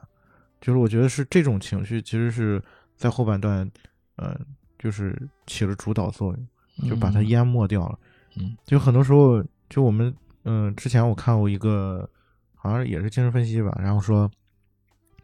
其实爱往往就是恨，往往都伴随着爱嘛，然后恨和爱就是是两个相辅相成的东西，你你有时候会觉得，越是你爱的人，你越会，就是会有一些恨的部分存在，嗯，就是恰恰是这个部分才才会才反过来去。就是证明了他是你爱的人，或者怎么样。就是其实这个，嗯，我还是比较认同这个这个看法的。就是在这种情况下，其实更多的是因为父亲没有办法接受自己的那个部分，所以他没有办法去，就是主动去伸手跟儿子和解。然后最后是阿和反而主动去伸出了那那只手，然后跟父亲说：“爸，你要不要喝一杯？”这个瞬间才如此的让人觉得动人。嗯我刚好在看，就是投影的，就就就是你们说的这个瞬间，我觉得是他爸爸去找这个儿子的，因为他刚做了个梦，梦到大儿子满面微笑的陪着他说：“爸，我不能再陪你了。”他醒了以后，他就一直往他的这个小儿子的这个方向去。嗯嗯他其实是是他迈出了这一步，嗯他儿小儿子是很理很了解他这个爹的，所以当发现他进来，主动跟他借着这个理由跟他来有这个链接的时候，他小儿子就就接接过来了。而且我觉得小儿子的变化，可能因为他现在也当了爸爸，而且他当爸爸的年龄很可能跟他父母生他们的年龄是相仿的，有可能就是说某种意义上也可以，可能有一点点能理解他。对，我觉得这可能就是家人之间的那种感觉吧。其实我觉得玲姐说这个，他呃阿和去当父亲这一点，我就想起了那个，就是这个片子里面他另外一处我觉得很有意思的一个呃两场戏，就是阿和他出狱之前，其实是呃是他父亲在那个所谓的驾校的那个毕业典礼上吧，那段演讲，然后他就说了，就是刚才 Chris 说的那段那段话，然后就是对着那些要获得驾照的人的，然后说了那么一番话，算是寄语吧。对嗯寄语嗯。然后接着这场戏，就是就是阿和在少管所被通知，你可以走了。呃。呃，对我感觉应该是提前释放了吧。对呃，他当时说是三年，结果做了一年半就，应该是表现良好。对啊、我觉得很有可能转折点就是他哥去世的契机对。他带着脚镣去参加了哥哥的葬礼，嗯那一瞬间可能就是，呃，让他警醒了。就是说你可以出去了嘛。嗯然后，然后他在就是他是广播上跟他说的嘛，你可以嗯出去。然后在那个教室里面，所有的人开始唱那个就是周华健那个花心《那首歌，嗯就是那首歌的那个主题其实是表达就珍惜当下的那个嗯时间。对，然后这场戏恰恰又跟前面那个他父亲说的那个话就完全对照起来了，就是他毕业了，他父亲也毕业了，然后他出来了，他也当成了一个父，他也变成了一个父亲，从一个男孩变成了一个男人的感觉。对他一出来之后，很快就是他妈问他你你要干什么？他说我能干什么我就找什能找能做什么我就做什么。然后第二天他就上大街上去找工作了，那个那个感觉让我感觉特别好，就是他能把握自己的人生。其实导演在拍的这个手法上也一也是在用对照，就是比如说呃，像刚才说他和他父亲之之间的这个毕业的对照，另外就是在他其实，在前期导演拍一会儿他哥哥。啊、就是在教室里面被锁住啊，就是自己被困住。其实又拍一会儿他弟弟，呃，各种被困住。大家可以有兴趣可以回再回去看，就是一开始是哥哥和弟弟在交叉的拍，后面是父亲和弟弟在交叉的拍。我把冷漠给了你，让它。我觉得就是从这个点上，你也看出导演想要表达的是什么。也包括刚才玲玲姐说那个变成父亲那个点，我就想起一个，就是就是稍微有点题外话的一个、呃特别好玩的一个细节，就是他弟弟不是在监狱里面跟那个跟小玉结婚了嘛，嗯然后他们一家人在等那个两个证婚人，然后然后那个那一男一女证婚人进来之后，就问阿和说：“你要你愿意娶小玉吗？”然后你问小玉：“你愿意娶阿和吗？”然后这个时候，那个男证婚人给使了一个眼色。然后，然后那个女证婚人就从包里掏出一个那种 小拉炮，嗯，然后，然后吓一跳对，把所有人都吓一跳。然后那个那男证婚说：“那个呃热闹一下。”对对对对对，导演皮了一下啊，但那个那个那个点非非常有意思。嗯，很生活。对，嗯嗯这个电影啊前半段啊，我当时看的时候，我没有感觉到这是一家人，就是也没觉得这俩人是夫妻，也没觉得这两个人是兄弟，也不觉得他们彼此之间是母子，就跟几个陌生的是漠不相干的人。但是从他大儿子死了之后，他们好像互相之间重新建立了一种连接。想去了解对方了，想去看到对方了，可能也想去弥补，就是个，比如说他爸爸是跟学员说，呃，那叫什么风风雨雨错了改错就好，可能就是现在的这些画面，感觉就是没有一开始那么疏离了。对，其实我觉得这可能是导演刻意为之的，就是嗯我们正向思维是一个家庭在大哥死之后可能走向破裂，走向破裂了，但是一上来给我们感觉是破裂的家庭，在一个事件之后，一个契机之后，好像又聚到一起了。嗯啊，这是导演比较厉害的地方了。嗯，嗯就所以这次再去看的时候，就没有第一次，就我感觉，就我第一次对这个片子的一个误解吧，解嗯或者说是呃，就是那种觉得割裂的那种感觉。嗯然后这次去看的时候，其实其实会把整个前半段理解成一个就是激励的事件，就是整嗯个前半段嗯都是一个开场。嗯然后如果你去这样去理解的话，你就呃，就是你对这个片子就会有一些不一样的感觉了。前半段我 我不知道你们有没有觉得那个节奏是不是有点奇怪？嗯。反正我我看这个片子前半段，我就觉得这个节奏有点说不上哪儿，有点拖沓也好，或者是嗯。我不知道别人的感受是什么，因为我毕竟没有去看完，我没有一个很整整个的这个概念。嗯，我觉得我没我没有觉得前半段拖沓，嗯。其实我也没觉得后半段怎么样，我就是觉得在嗯他哥哥去世那个地方是一个很明显的转折，而且这个嗯。转折让我感觉是有点晚了。嗯，在别的电影可能一上来就会这样，对，对就是他对。是他所谓的节奏的问题，其实在这儿，嗯。就是他并不是一个特别规范的那个，就是剧作的那嗯。个格式。节就是那个节奏，就是嗯。按如果按照嗯。正常的那个序列来讲，他一个一个半小时就差不多快到快一个半小时了。对对对，然后其实它才出现整个是整个电影的那个激励事件记的时间，，嗯。嗯。就这是其实是就是它节奏上确实是嗯。不太对的，嗯。嗯。但是恰恰是这样，就是导演是用这样的方法去，呃，就是诉说这个家庭，嗯。就是当然我后来我才就是慢慢的去感受到导演想要，就是最终想要讲给我们的故事是什么。对，就是展现整个这个家庭的原来状态和后面的状态一个变一个变化的对比。但是这个事情现实中真的会这样的，嗯，就是如果有一个家庭成员用谁都意想不到的，就是这个最阳光的这个人用这种方式结束的话，确实是会给其他人带来很大很大的这个嗯，应激上的一个反应。嗯，如果他一直是个吸毒的犯罪的人，可能不会，但嗯是因为他一直都是那个在这个家庭里，好像很阳光的、那个，对他一点什么别人都想象不到他会出问题，他出了问题，那就把最深的东西都都给挖出来了，剩下的可能就会想要更珍惜啊，或者是面对这个真实的东西。以前可能大家都有办法逃避，因为有一个人在这顶着，现在这个人也没有了。嗯，聊到这儿，给大家再引出一个人物，就菜头啊。菜头是网上大家争论比较多的一个人物，就是关于菜头的死。我不知道你，嗯、你们是怎么看待菜头这种人的，也怎么去看待，就是爸爸阿文去把菜头撞死这个最后这个惨烈的结局的？你们是就是为什么父亲会做出这种举动？因为他当时他的台词上说，说我当时什么都没想，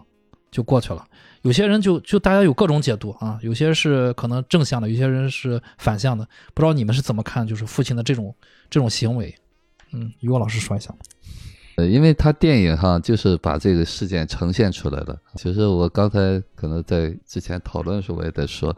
可能观众在那一刻的时候都想把这个菜头干掉，啊，因为那个阿和他正在一个很难的时候，而且很努力的要去回归正常生活的时候，那么菜头就是一个麻烦，啊，纠缠他，对，嗯实际上呢，现实当中呢，我们也会经常遇到这样的，就是这个孩子他父母想杀死他。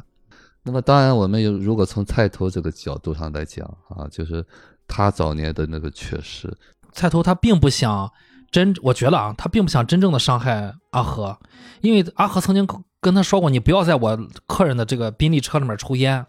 我老板老是说我，我跟老板需要解释很久。菜头就为了纠缠他嘛，烦着他嘛，菜头就在他车车里面抽烟，又带咖啡啊，去弄他弄脏他的车。但是阿和最后在雨夜上去带背着包去给他第二次去帮他去做那些坏事的时候，就好像是应该是贩毒吧之类的。下起了大雨的时候，那个时候菜头自己在宾利车里面啊，但是他那时候他要抽烟了，他想起他的朋友跟他说不要在车里面抽烟，他还是出了车了。我觉得这是很重要的一个细节。对，那个细节非常非常重要。那个重要很重要，就是他朋友不在的时候，他下车抽了烟，就说明他心里面有有阿和。那他为什么要找要纠缠阿和帮自己做坏事？说白了就是他觉得这几年你们家欠我的，我只想拿回来你欠我的。他下车抽烟，下车抽烟，反而被他爸给撞死，被啊，其实很很残酷，就是相当于他那瞬间是做了一个为了阿和做了一件好事，结果被阿和的父亲撞死了。Chris 在讲的，他并不是那种就真真正正的恶。实际上，我们每个人哈，就是怎么去理解这个人。所谓的那个恶，一定是有一个前因。那么他在那个表达的那个不满和愤怒的时候，那么别人如果不能接受这个东西的时候，就会觉得他是恶的。所以说我更愿意讲这件事情发生了，如果是父亲被抓到了，那他只能承担这个责任。所以，但是我们现实当中呢，往往是带着情感的。为什么？凭什么？对还是错？没有对和错。那一刻呢，那个父亲就出于呃保护儿子也好，干嘛也好啊，因为他在后头山上讲的那一段嘛。不管怎么样，那必定是他的家人嘛。那么他用什么方式去解决呢？那就是比较简单啊、幼稚的一种办法。那么往往就是说，为什么很多人会这样逃避？哈、刚才好像是夕阳也在说，说父亲有一点什么自私还是什么？嗯，实际上呢，他没有力量不自私，所以他只能做到那个东西。他能不自私的时候，他自然不自私了。所以我们现实当中总是评价，哎，这个人坏，这个人呃狡诈，或这个人虚伪。我说虚伪是因为他没有力量做真实的自己。他如果有力量的话，他不会虚伪的。那么我们为什么要去评判呢？就是因为我们内在不接受这个我弱，我们之之所以看到别人虚伪，是因为我怕我自己是虚伪的。现实当中呢，因为我们处于恐惧嘛，所以恐惧的过程当中呢，总是会说你不好，他怎么样，他怎么样，实际上呢就在回避自己去面对自己。当然，我们现在没有力量的时候，可能也只能做到这样。当有一天有力量的时候，你自然不会去评判，你自然会接受这一些。好，所以菜头，我只能感觉吧，哈，就因为我我刚才在讲哈，这部电影，就是它是非常非常能够触动哈，就是说你的那些感觉啊，不一定说这个东西对和错，但是呢，它会把你那个深层压抑的情绪带出来啊，你是不是能够在这个带出来的过程当中，你对自己有更多的理解，更多的接纳？那我看到这部电影更多的是悲悯，我我从头到尾。不管是对这个死去的哥哥也好，对这个阿和的这种为家庭这种想去负责也好，对爸爸的那种想说又不能说，就是用一种默默的、偷偷的在外头等着，还是妈妈那个就是不管怎么样，这个孩子小玉我也要留下来。就这一切的东西呢，就人性的光芒都在这闪烁着，但是并不是说因为他做了一点什么东西就能抹杀掉。就像我经常会讲哈，可能有些父女啊、母女啊，就像仇人一样，但是永我说永远改不了你们是血缘关系，这个永远不要怀疑啊。虽然你现在信誓旦旦的，你说你要杀了他，你要砍死他，但是呢，那内在的那一刻你是多么爱他，只是说我们往往把这个东西忽略掉了。所以现实当中呢，这部电影啊，就是给我们一种感觉，就什么事情都可能发生，但是依然不能让我们去怀疑阳光一直是普照的。啊，我觉得这个电影意义就在这儿。虽然哥哥用那个阳光去隐含一些东西，对对但是呢，只是说每个人站的视角不一样。对每个人看法不一样。其实大家静下心来想想，就关于菜头呃被阿文拿车撞死这个事情，其实上帝给我，呃、上帝导演给我们开了上帝视角，我们是知道这个事情的来龙去脉，我们看到了那个呃那个菜头在车里面不去点烟这个细节，但是即但是一一直到最后，包括父亲、包括母亲、包括阿和，他们是不知道这个事事情的。在父亲看来，恐怕他说嘛，我没有时间考虑，我什么也没想。那个时候他想的就是我是一个父亲，我的儿子受到了纠缠。嗯，其实我我对于菜头这边，我给大家补充一个事情，就是导演琢磨不多，但是导演也是给了菜头一个一个重要的消息，在上庭法庭的时候，我们看到阿和这边是这个阵阵势很大，有有有有有律师，有父母啊，这边人很多，但是菜头那边只有菜头自己，还有一个记录员，菜头好像连律师，我感觉连律师律师都没有，所以那个时候菜头是。他他其实有有愤怒过，在那个法庭上，他跟阿和说说你说呀，什么事情都推给我吗？呃，那个时候菜头展现的就是那个无助，他只有奶奶，奶奶已经就是年老体弱了，他把阿和当成朋友，但是阿和一家人把他往外推，所以那个时候就是菜头是无助的。当然，还是就是就是这个是所有的角色都能看到的，但是角色们看不到的是，他出狱之后，菜头可能有一些对阿和还是。就是还是好的那那一面啊，他只是想拿回自己失去的那一面，包括就大家觉得菜头这个人是不是不好的原因，就是在于你看他让他老爸爬了那么高的楼，说电梯坏了，对吧？不过这个我多说一句，这个我觉得可能导演在设置的这个电影的其就是一个一一些隐藏在表面之下的一些一主题，呃，我感觉就比如说是阴阳调节，万物平衡，因为他前面他爸刚让那个黑伦爸从山上。大老远的，大从山上往下走，走到天黑都没找找到回家的路。接着他，接着阿和的爸爸也也莫名的爬了好几好几十层楼梯上去了啊！这个其实大家回去想想，里面还有别的细节啊，这我就不不展开说了啊。但是就是话话说回来，其实菜头是在车里面，就我刚才补充那个情节，菜头在呃宾利的车里面没有去点那根烟啊，为了自己的朋友阿和没有去点那根烟啊。这菜比如说每个人都不是。简简单单的是一个恶人是什么样的啊？他都是有多面性的。我觉得香觉得呢？我觉得菜头是就这个片子最重点的一个人。对，他是揭露整个电影主题的一个人，就是他真正告诉我们导演到底在想讲什么。其实这个片子里面只只死了两个人，对吧？一个是阿浩，一个菜头。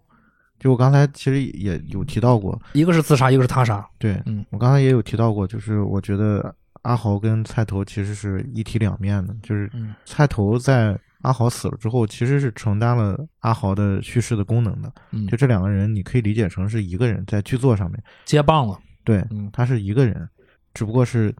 展现了不同的方面。嗯就刚才 Chris 在讲的时候提到一个特别重要一个词，就是阴阳相合嘛。就是平衡嘛。其实我觉得更重要的是什么？就就是导演最终想要向我们讲的是什么？就我个人觉得，就这个片子它有一个非常非常核心的一个主题，就是接纳。嗯，就是这个是，就是导演通过每一个人，你现在再去看，就刚才我们在讲说，也阿豪一直在说，啊，我一直在阳光下，我也想躲在阴影里。其实有阳光的地方就有阴影。包括我们刚才在说，有恨才有爱，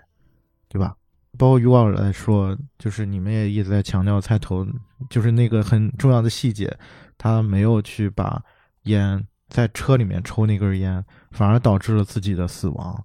其实，呃，我们能看到每个人身上都有好的部分，或者说，就是从社会层面的意义，有好的部分，有坏的部分。就这种接纳不是。别人对你的接纳，而是你自己能不能接纳？就我觉得这个是整个这个电影最核心的一个一个部分，就是你最终看到是什么导致了阿豪跟菜头的死，不是别人导致的，对，是他们自己导致的，是就是是他们没有接纳自己的嗯，另外那一部分。对，是的，就是菜头有一个很重要的一一场戏，是他在第一次就出狱之后第一次去找阿和，然后说你你欠我的。你需要对着立伟去开开枪嘛？然后后面有一场戏是他去见了阿和的妈妈和小玉，然后他看到了小玉抱着那个阿和的孩子。其实我我我当时看到导演给的给的那个阿和啊那个菜头的呃就是正面的镜头，你会觉得他是内心就是阳光里面嗯是被唤醒了，对，就是他其实，在那一刻是放过了，表面上是放过了阿和，其实是放过了自己的。但是后来就是因缘巧合之下吧，就是这个阿和的爸爸阿文去找这个菜头，然后我觉得这场戏就是又让菜头觉得他其实他表面上是放不过阿和，其实是放不过自己。从深层次你去理解这个人物，他其实是觉得他自己他很委屈，对他觉得自己没他需要有被理解，对他需要有一个人对。去埋怨、对。去怪罪，对，就是你看你们导致了我是这样子，，而且你们一点都没有这样想，对。对吧？我这我这这么来威胁你了，你都不肯这么想，都是我的错一样。对，所以其实呃菜头最终导致他死亡的是他没有真正看见自己的那个真正接纳自己那部分善的那个部分，嗯，或者是阳光的那个部分。嗯。然后阿豪也是一样的，等你回再回头去看阿豪的话，你会发现他其实是没有嗯。真正接纳自己那个阴影的那个部分，他总觉得你们都看不见我，实际上是他自己没有看见自己，他没有办法接纳自己的那个部分，他觉得那个部分是不对的，他觉得那个部分是羞耻的，就是是不能被诉说的，不能被世人去看到的，甚至包括他在我说跟跟那个所谓的他那个女朋友阿珍的交往过程当中，他都没有办法真正跟别人产生正对正常的一种交流方式，，然后他觉得自己是我是没有办法接受这个部分的，嗯我是羞愧的，嗯，我是不配的，他试图这样做了，但是并没有人真的能理解。我觉得他也好像是想表现出来，比如说给他讲那个那个司马刚的那个故事，嗯。但是没有人能理解他。对其实就说到了为什么最后这个阿文就是他爸爸，要跟母亲在那个山顶上嗯要有这么一段对话，好像是上帝视角告诉了观众一切。嗯这我最最早看这个片子的时候，其实我对那个结局是有一些异议的，嗯就我觉得这样的处理方式会不会有点太过于直白了，嗯把所有的信息都给观众了，就是这个片子是没有任何留白的。嗯但后来我就发现，其实这是整个导演最终就是他语言统一的一个一个方式，但他就是在寻找一种平衡，就是阳光和阴影之间，你是否能够完全的接纳这个部分？太阳底下也有阴影，你是否承认自己？你是否接受自己也有这部分？你看这个阿和，阿和是什么时候开始接受的？就是他哥哥死了之后，他在狱里说：“你看，所有人都以为他很开心，原来没有一个人真正的知道他在想什么。对”从那一刻，就是他觉得这个以前好像他们两个人像对立面一样，现在就是不一样了。对他也，他也同时接受他自己了。对，以前嗯就是每个人都在说，为什么别人看不到我？嗯，或者说为什么就是你看，呃，你们无法理解我。嗯。但自从阿豪死了之后，每个人都会去再去嗯。反思的是，我嗯。是不是我嗯。是我自己的问题？就是包括他父亲最后那一，嗯，然后他跟他母亲坦白这这段嗯。对话，其实他是在承认了自己的那个部分，他是嗯。接受了，就是嗯。我我可以，就是如果这件事情需要我负责，嗯我可以就是承担我要做的事情。嗯，就是我接受我就是有这一部分。他其实这个片里面还有一个点，我觉得也是在去讲这个核心的主题的。他母亲有一段对话嘛，他在好像是跟那个就是跟小鱼阿姨说的，说的，对他说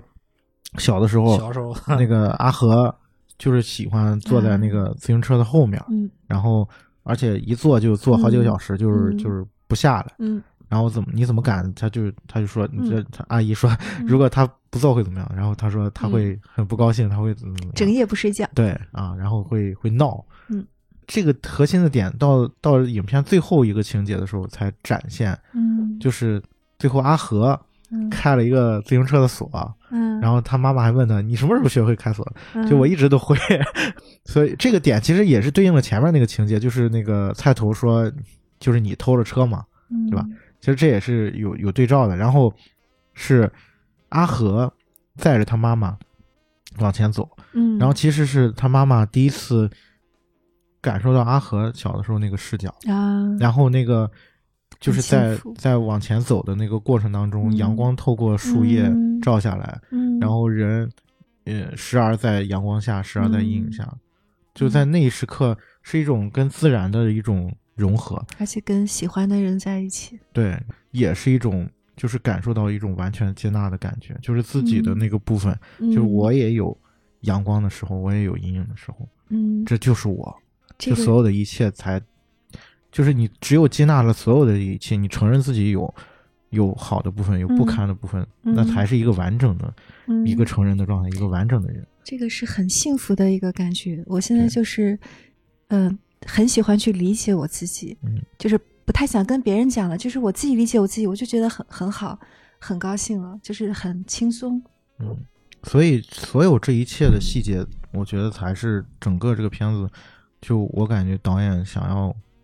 向我们诉说的这个部分，嗯就是关于接纳。嗯，对其实片子始于阿和偷了一辆摩托车，最后终于阿和偷了一辆自行车。嗯对，就是如果当然我们不是鼓励偷盗这种行为啊，但它的用意不在这儿，它的用意在于是就是如果你接纳了这个事情，就是两件事，对这这事情是一其实是一件事。对，我可以承认我我偷是我偷了自行车。对，想必他骑完了，他就会放回去。对，嗯，但是前面最早的时候，他是他是不承认这件事儿的。对，那摩托车真真的是摩托车啊嗯，不，那不是不是我做的，对啊，不是我做的。对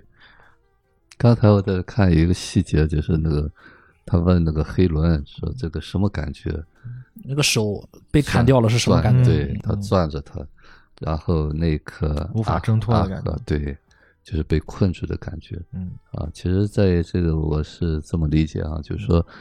当你缺失了一部分的时候呢，你就被这个缺失所困住了嗯啊。嗯就是你不不接纳这个缺失的时候，嗯你就像被困在了里一对样嗯啊。当我们接纳了，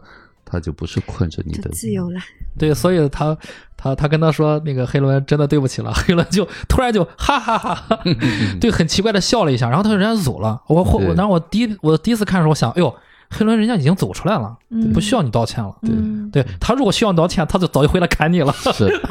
那得多么大的恨！你把我手砍掉了，我不得回来砍你吗？你能你 你能幸福的活着，是因为我早我自己都走出来了。嗯，嗯嗯，呃，大家还有什么要补充的吗？就是还有一个嗯。情节，我觉得印象也特别深，就是那个阿和因为菜头的事儿，然后被被那个老大给抓了嘛，然后然后那个老大就把他放到那个桥上，桥上，嗯。应该是高速路吧。嗯。阿和就在那个路，就是最后开始奔跑，嗯。然后导演用了一个特别俯视的一个镜头，嗯。你能看到一个很渺小的人在一条就是笔直的，就是公路上在奔跑，嗯也也是有阳光在照着他，嗯就是那个感觉，一瞬间就嗯，就是被那种能量所对打动了。我能嗯想象，虽然我没看那个镜头。嗯嗯，那种感呃，当时我看到呢，我也就感觉像是，嗯因为他没有纠缠了嘛，嗯啊，我们虽然被导演得了一笔钱，对，还得了一笔钱。对我们虽然被坏坏的导演告知，就是那个可能赛头死了，有些遗憾，但是你有没有想过，就是在对对于这一家人来说，嗯父亲做到了能做的，然后父亲还守住了这个秘密，儿子是不知道的，阿和不知道这件事，阿和想的就是老天开眼，就我的我的麻烦一下解除了，然后获了一笔钱，然后很自由的，就是跑在这个路上。然后我提醒就是我们听友，这个电影里面就出现了无数的车，我觉得是导演有意为之的啊。我自己做过，因为我对车还是感兴趣，我做过一下记录，出现了无数的车，包括粪水车也出现过啊 嗯，嗯各种车。然后他最后他在那个高速路上叫重翠桥，我印象特别深。他在重翠桥上有这么多车，大家都开着车，自己的车超过了他，但是他没无所谓啊，他已经很轻松了，对吧？即便我是跑，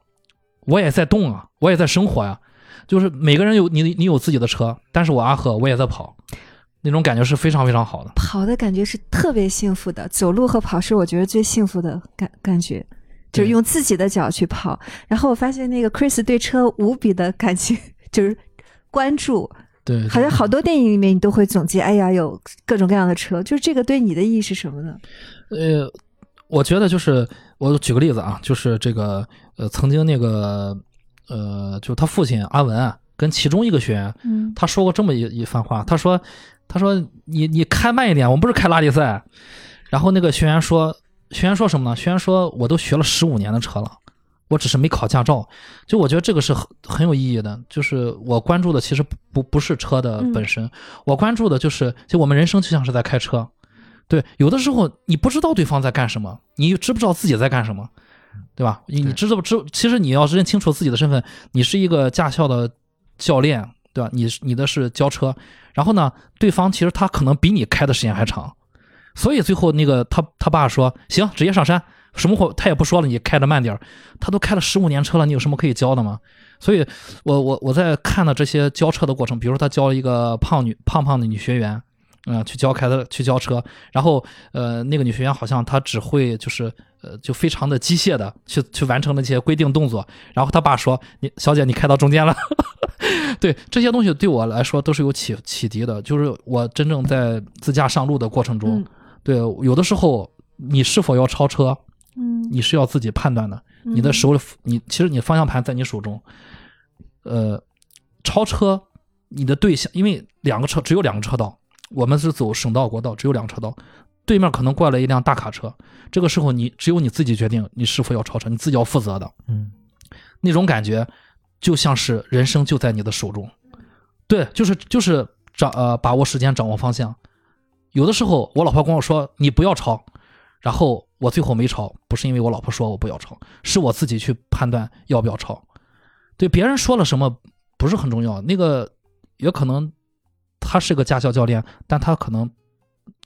不如你的经验多，有的时候需要你自己去判断。所以我对这个路啊、车啊是，嗯就就这个导演其实他是拍了很多车，他是在暗喻每个人都有自己的车，包括那个黑社会他有自己的那个面包车，对吧？你其实那个菜头有自己的黑色的小轿车，每个人都有自己的车，嗯这个车是特别多的。然后女朋友小珍有自己的二五七公交车，所有人都有车，大家回去看这个车是非常重要的。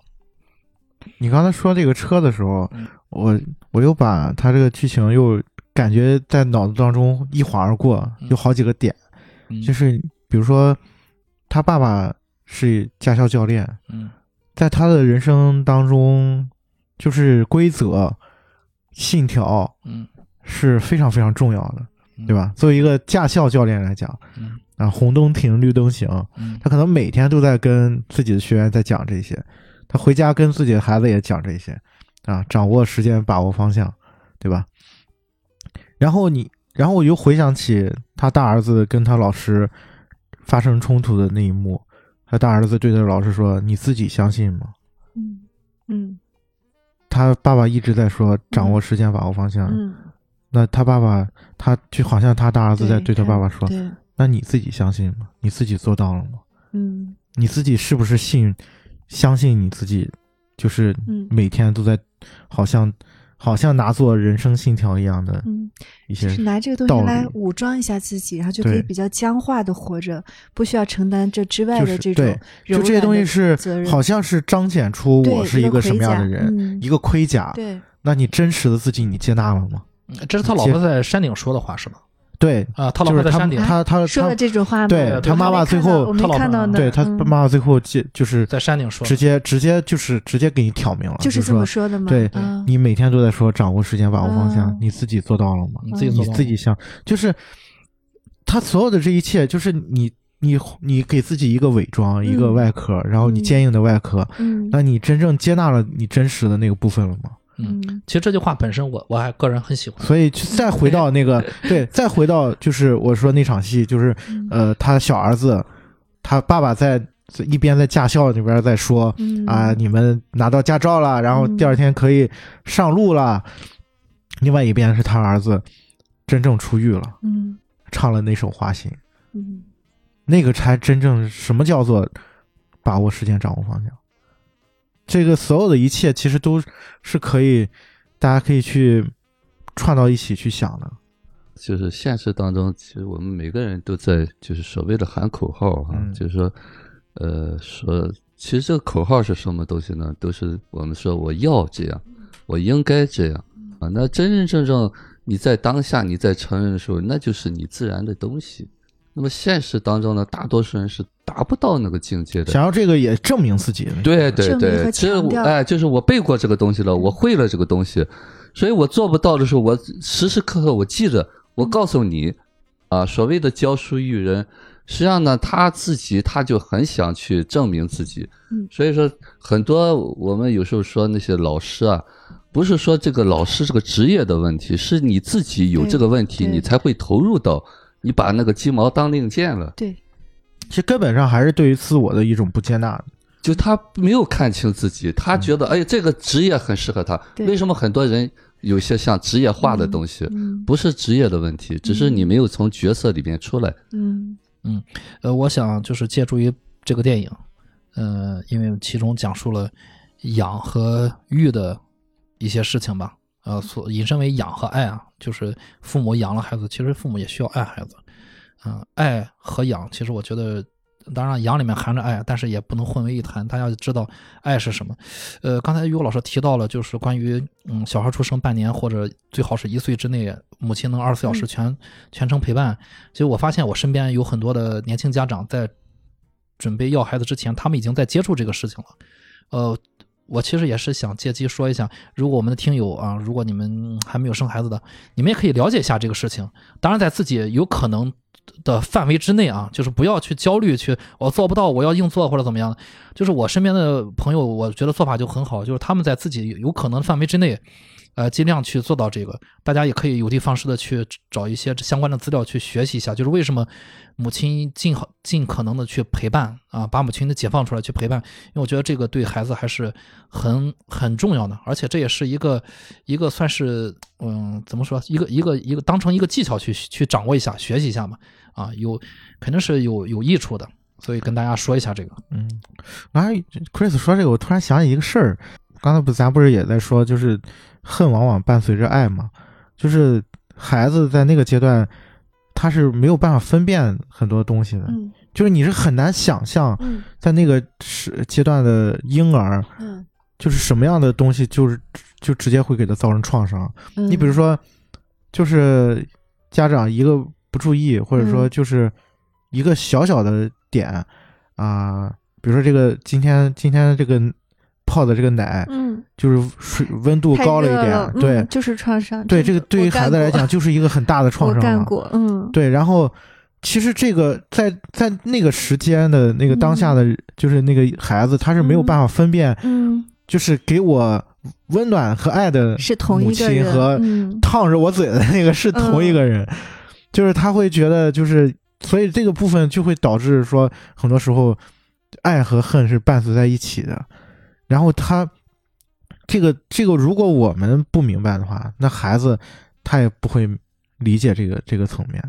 或者说你是不是能接受，就是我我也有可能会烫着烫着他或者怎么样，就这个其实有的时候也挺重要的。嗯，呃，最主要我觉得就是能做到，大家能做到自己，不管是工作生活中啊，就把这个事情能做到最好是就可以了。嗯。要理解这个事情特别重要。嗯。这个是，就是你把这个孩子生下来的前三年真的是特别特别特别重要，嗯。否则你后面你可能都没有办法弥补啊，或者是对，就是我们太重要了。就是用我以我们的认知是嗯。无法理解到那个状态的，嗯。就是哪怕是水温高一点，对于孩子来说就是一个可能是一个创伤嗯，这是一生的一个创伤。我我就讲一个是这是我自己发生的事情。我孩子两个月的时候，我就拿每次就是那个呃烫一烫那个勺子，再给他喂奶粉。但我没想到那个是不锈钢的勺子，烫完了以后它就很热，然后我孩子一喝那个奶，立刻就睡觉。他就装睡，你知道吗？我把勺一拿开，立刻就张开眼了，睁开眼了。他就是闭着嘴，闭上眼，闭上嘴，他就不去喝。确实有有这样的事情。你觉得他很小，还有就是，嗯，我我那个时候就是工作比较忙，可能是爷爷奶奶帮着照顾。我们孩子四岁之前是不说话，不跟任何人说话，见到别人出去就把眼睛闭上，说看不到人，就是都都说他是自闭症。后来我辞了职，我自己带了他半年，好好的了。后来就变成话唠，跟谁都说话，见谁都笑，就是这么大的一个转变。嗯，对我我觉得只要母亲是啊，然后父亲也是不可或缺的，大家嗯。付出真心，嗯，我觉得就就可以了，因为嗯。伤害是不可避免的，大家永远知道，就是伤害是不可避免，但是就是你不能不去学这些技巧，你要足啊够的重视，不然真的育儿技巧是应该要学的，嗯。对吧？你既然想去好好的对待孩子，育育儿技巧你不能说我要伤害不可避免，育儿技巧我就算了吧，嗯。对吧？育儿技巧该学学，但是就是没有更完美的父母，嗯大家做到问心无愧，然后好好的对待孩子，付出自己的爱就可以了。我觉得孩子会感受到那份爱，那个是最重要的。嗯，但是其次，如果能保证那个时间，比如说半年或者一年之内，母亲能，主要是母亲，我觉得，嗯呃，能全时段的陪伴，嗯呃，当然就最好能解解放母亲，少做点家务，让她的真的有时间去陪伴这个婴儿，她就啊不会把这个焦虑就是带给孩子，也不会把这种烦躁变成一种像恨一样的给这个孩子。他嗯有的母亲为什么会把孩子从楼上扔下去？好像你觉得很难理解，但那个时候她自己都已经什么产后抑郁是一个很严重的病。嗯其实我怀疑我妈妈是有产后抑郁的，因为我出生之后，她说用各种办法都弄不死我。嗯我自己还有的是我有印象的，就是她那时候是真的是恨这个孩子的。当然过很多年，她可能自己也觉得怎么会那样，可那时候就是那样的，那那一刻，它是一种病，病像病一样的。嗯说气话，该怎么聊这个？就呼吁一下我们听众。三个大男人 聊育儿，对，既然今天养聊到了养育这个事情，就不能只养不管，对吧？最后就交给法官，你帮我管。这个才是要赢在起跑线上的，把这个事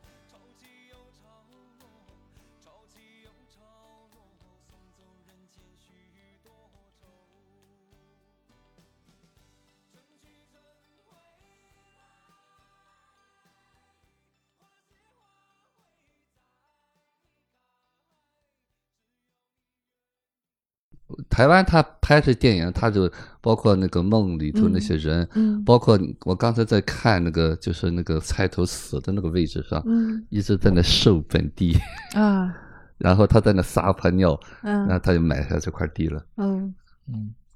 对，其实导演他有一些私货在里面。呃，他他其实是有关于就是台湾就是社会嗯。的一些就是隐喻在里面，但是我觉得这这其实不是重嗯，重点的东西，嗯那不是我们关注的东西。好吧好，我们路上见，拜拜。拜拜。哦呦。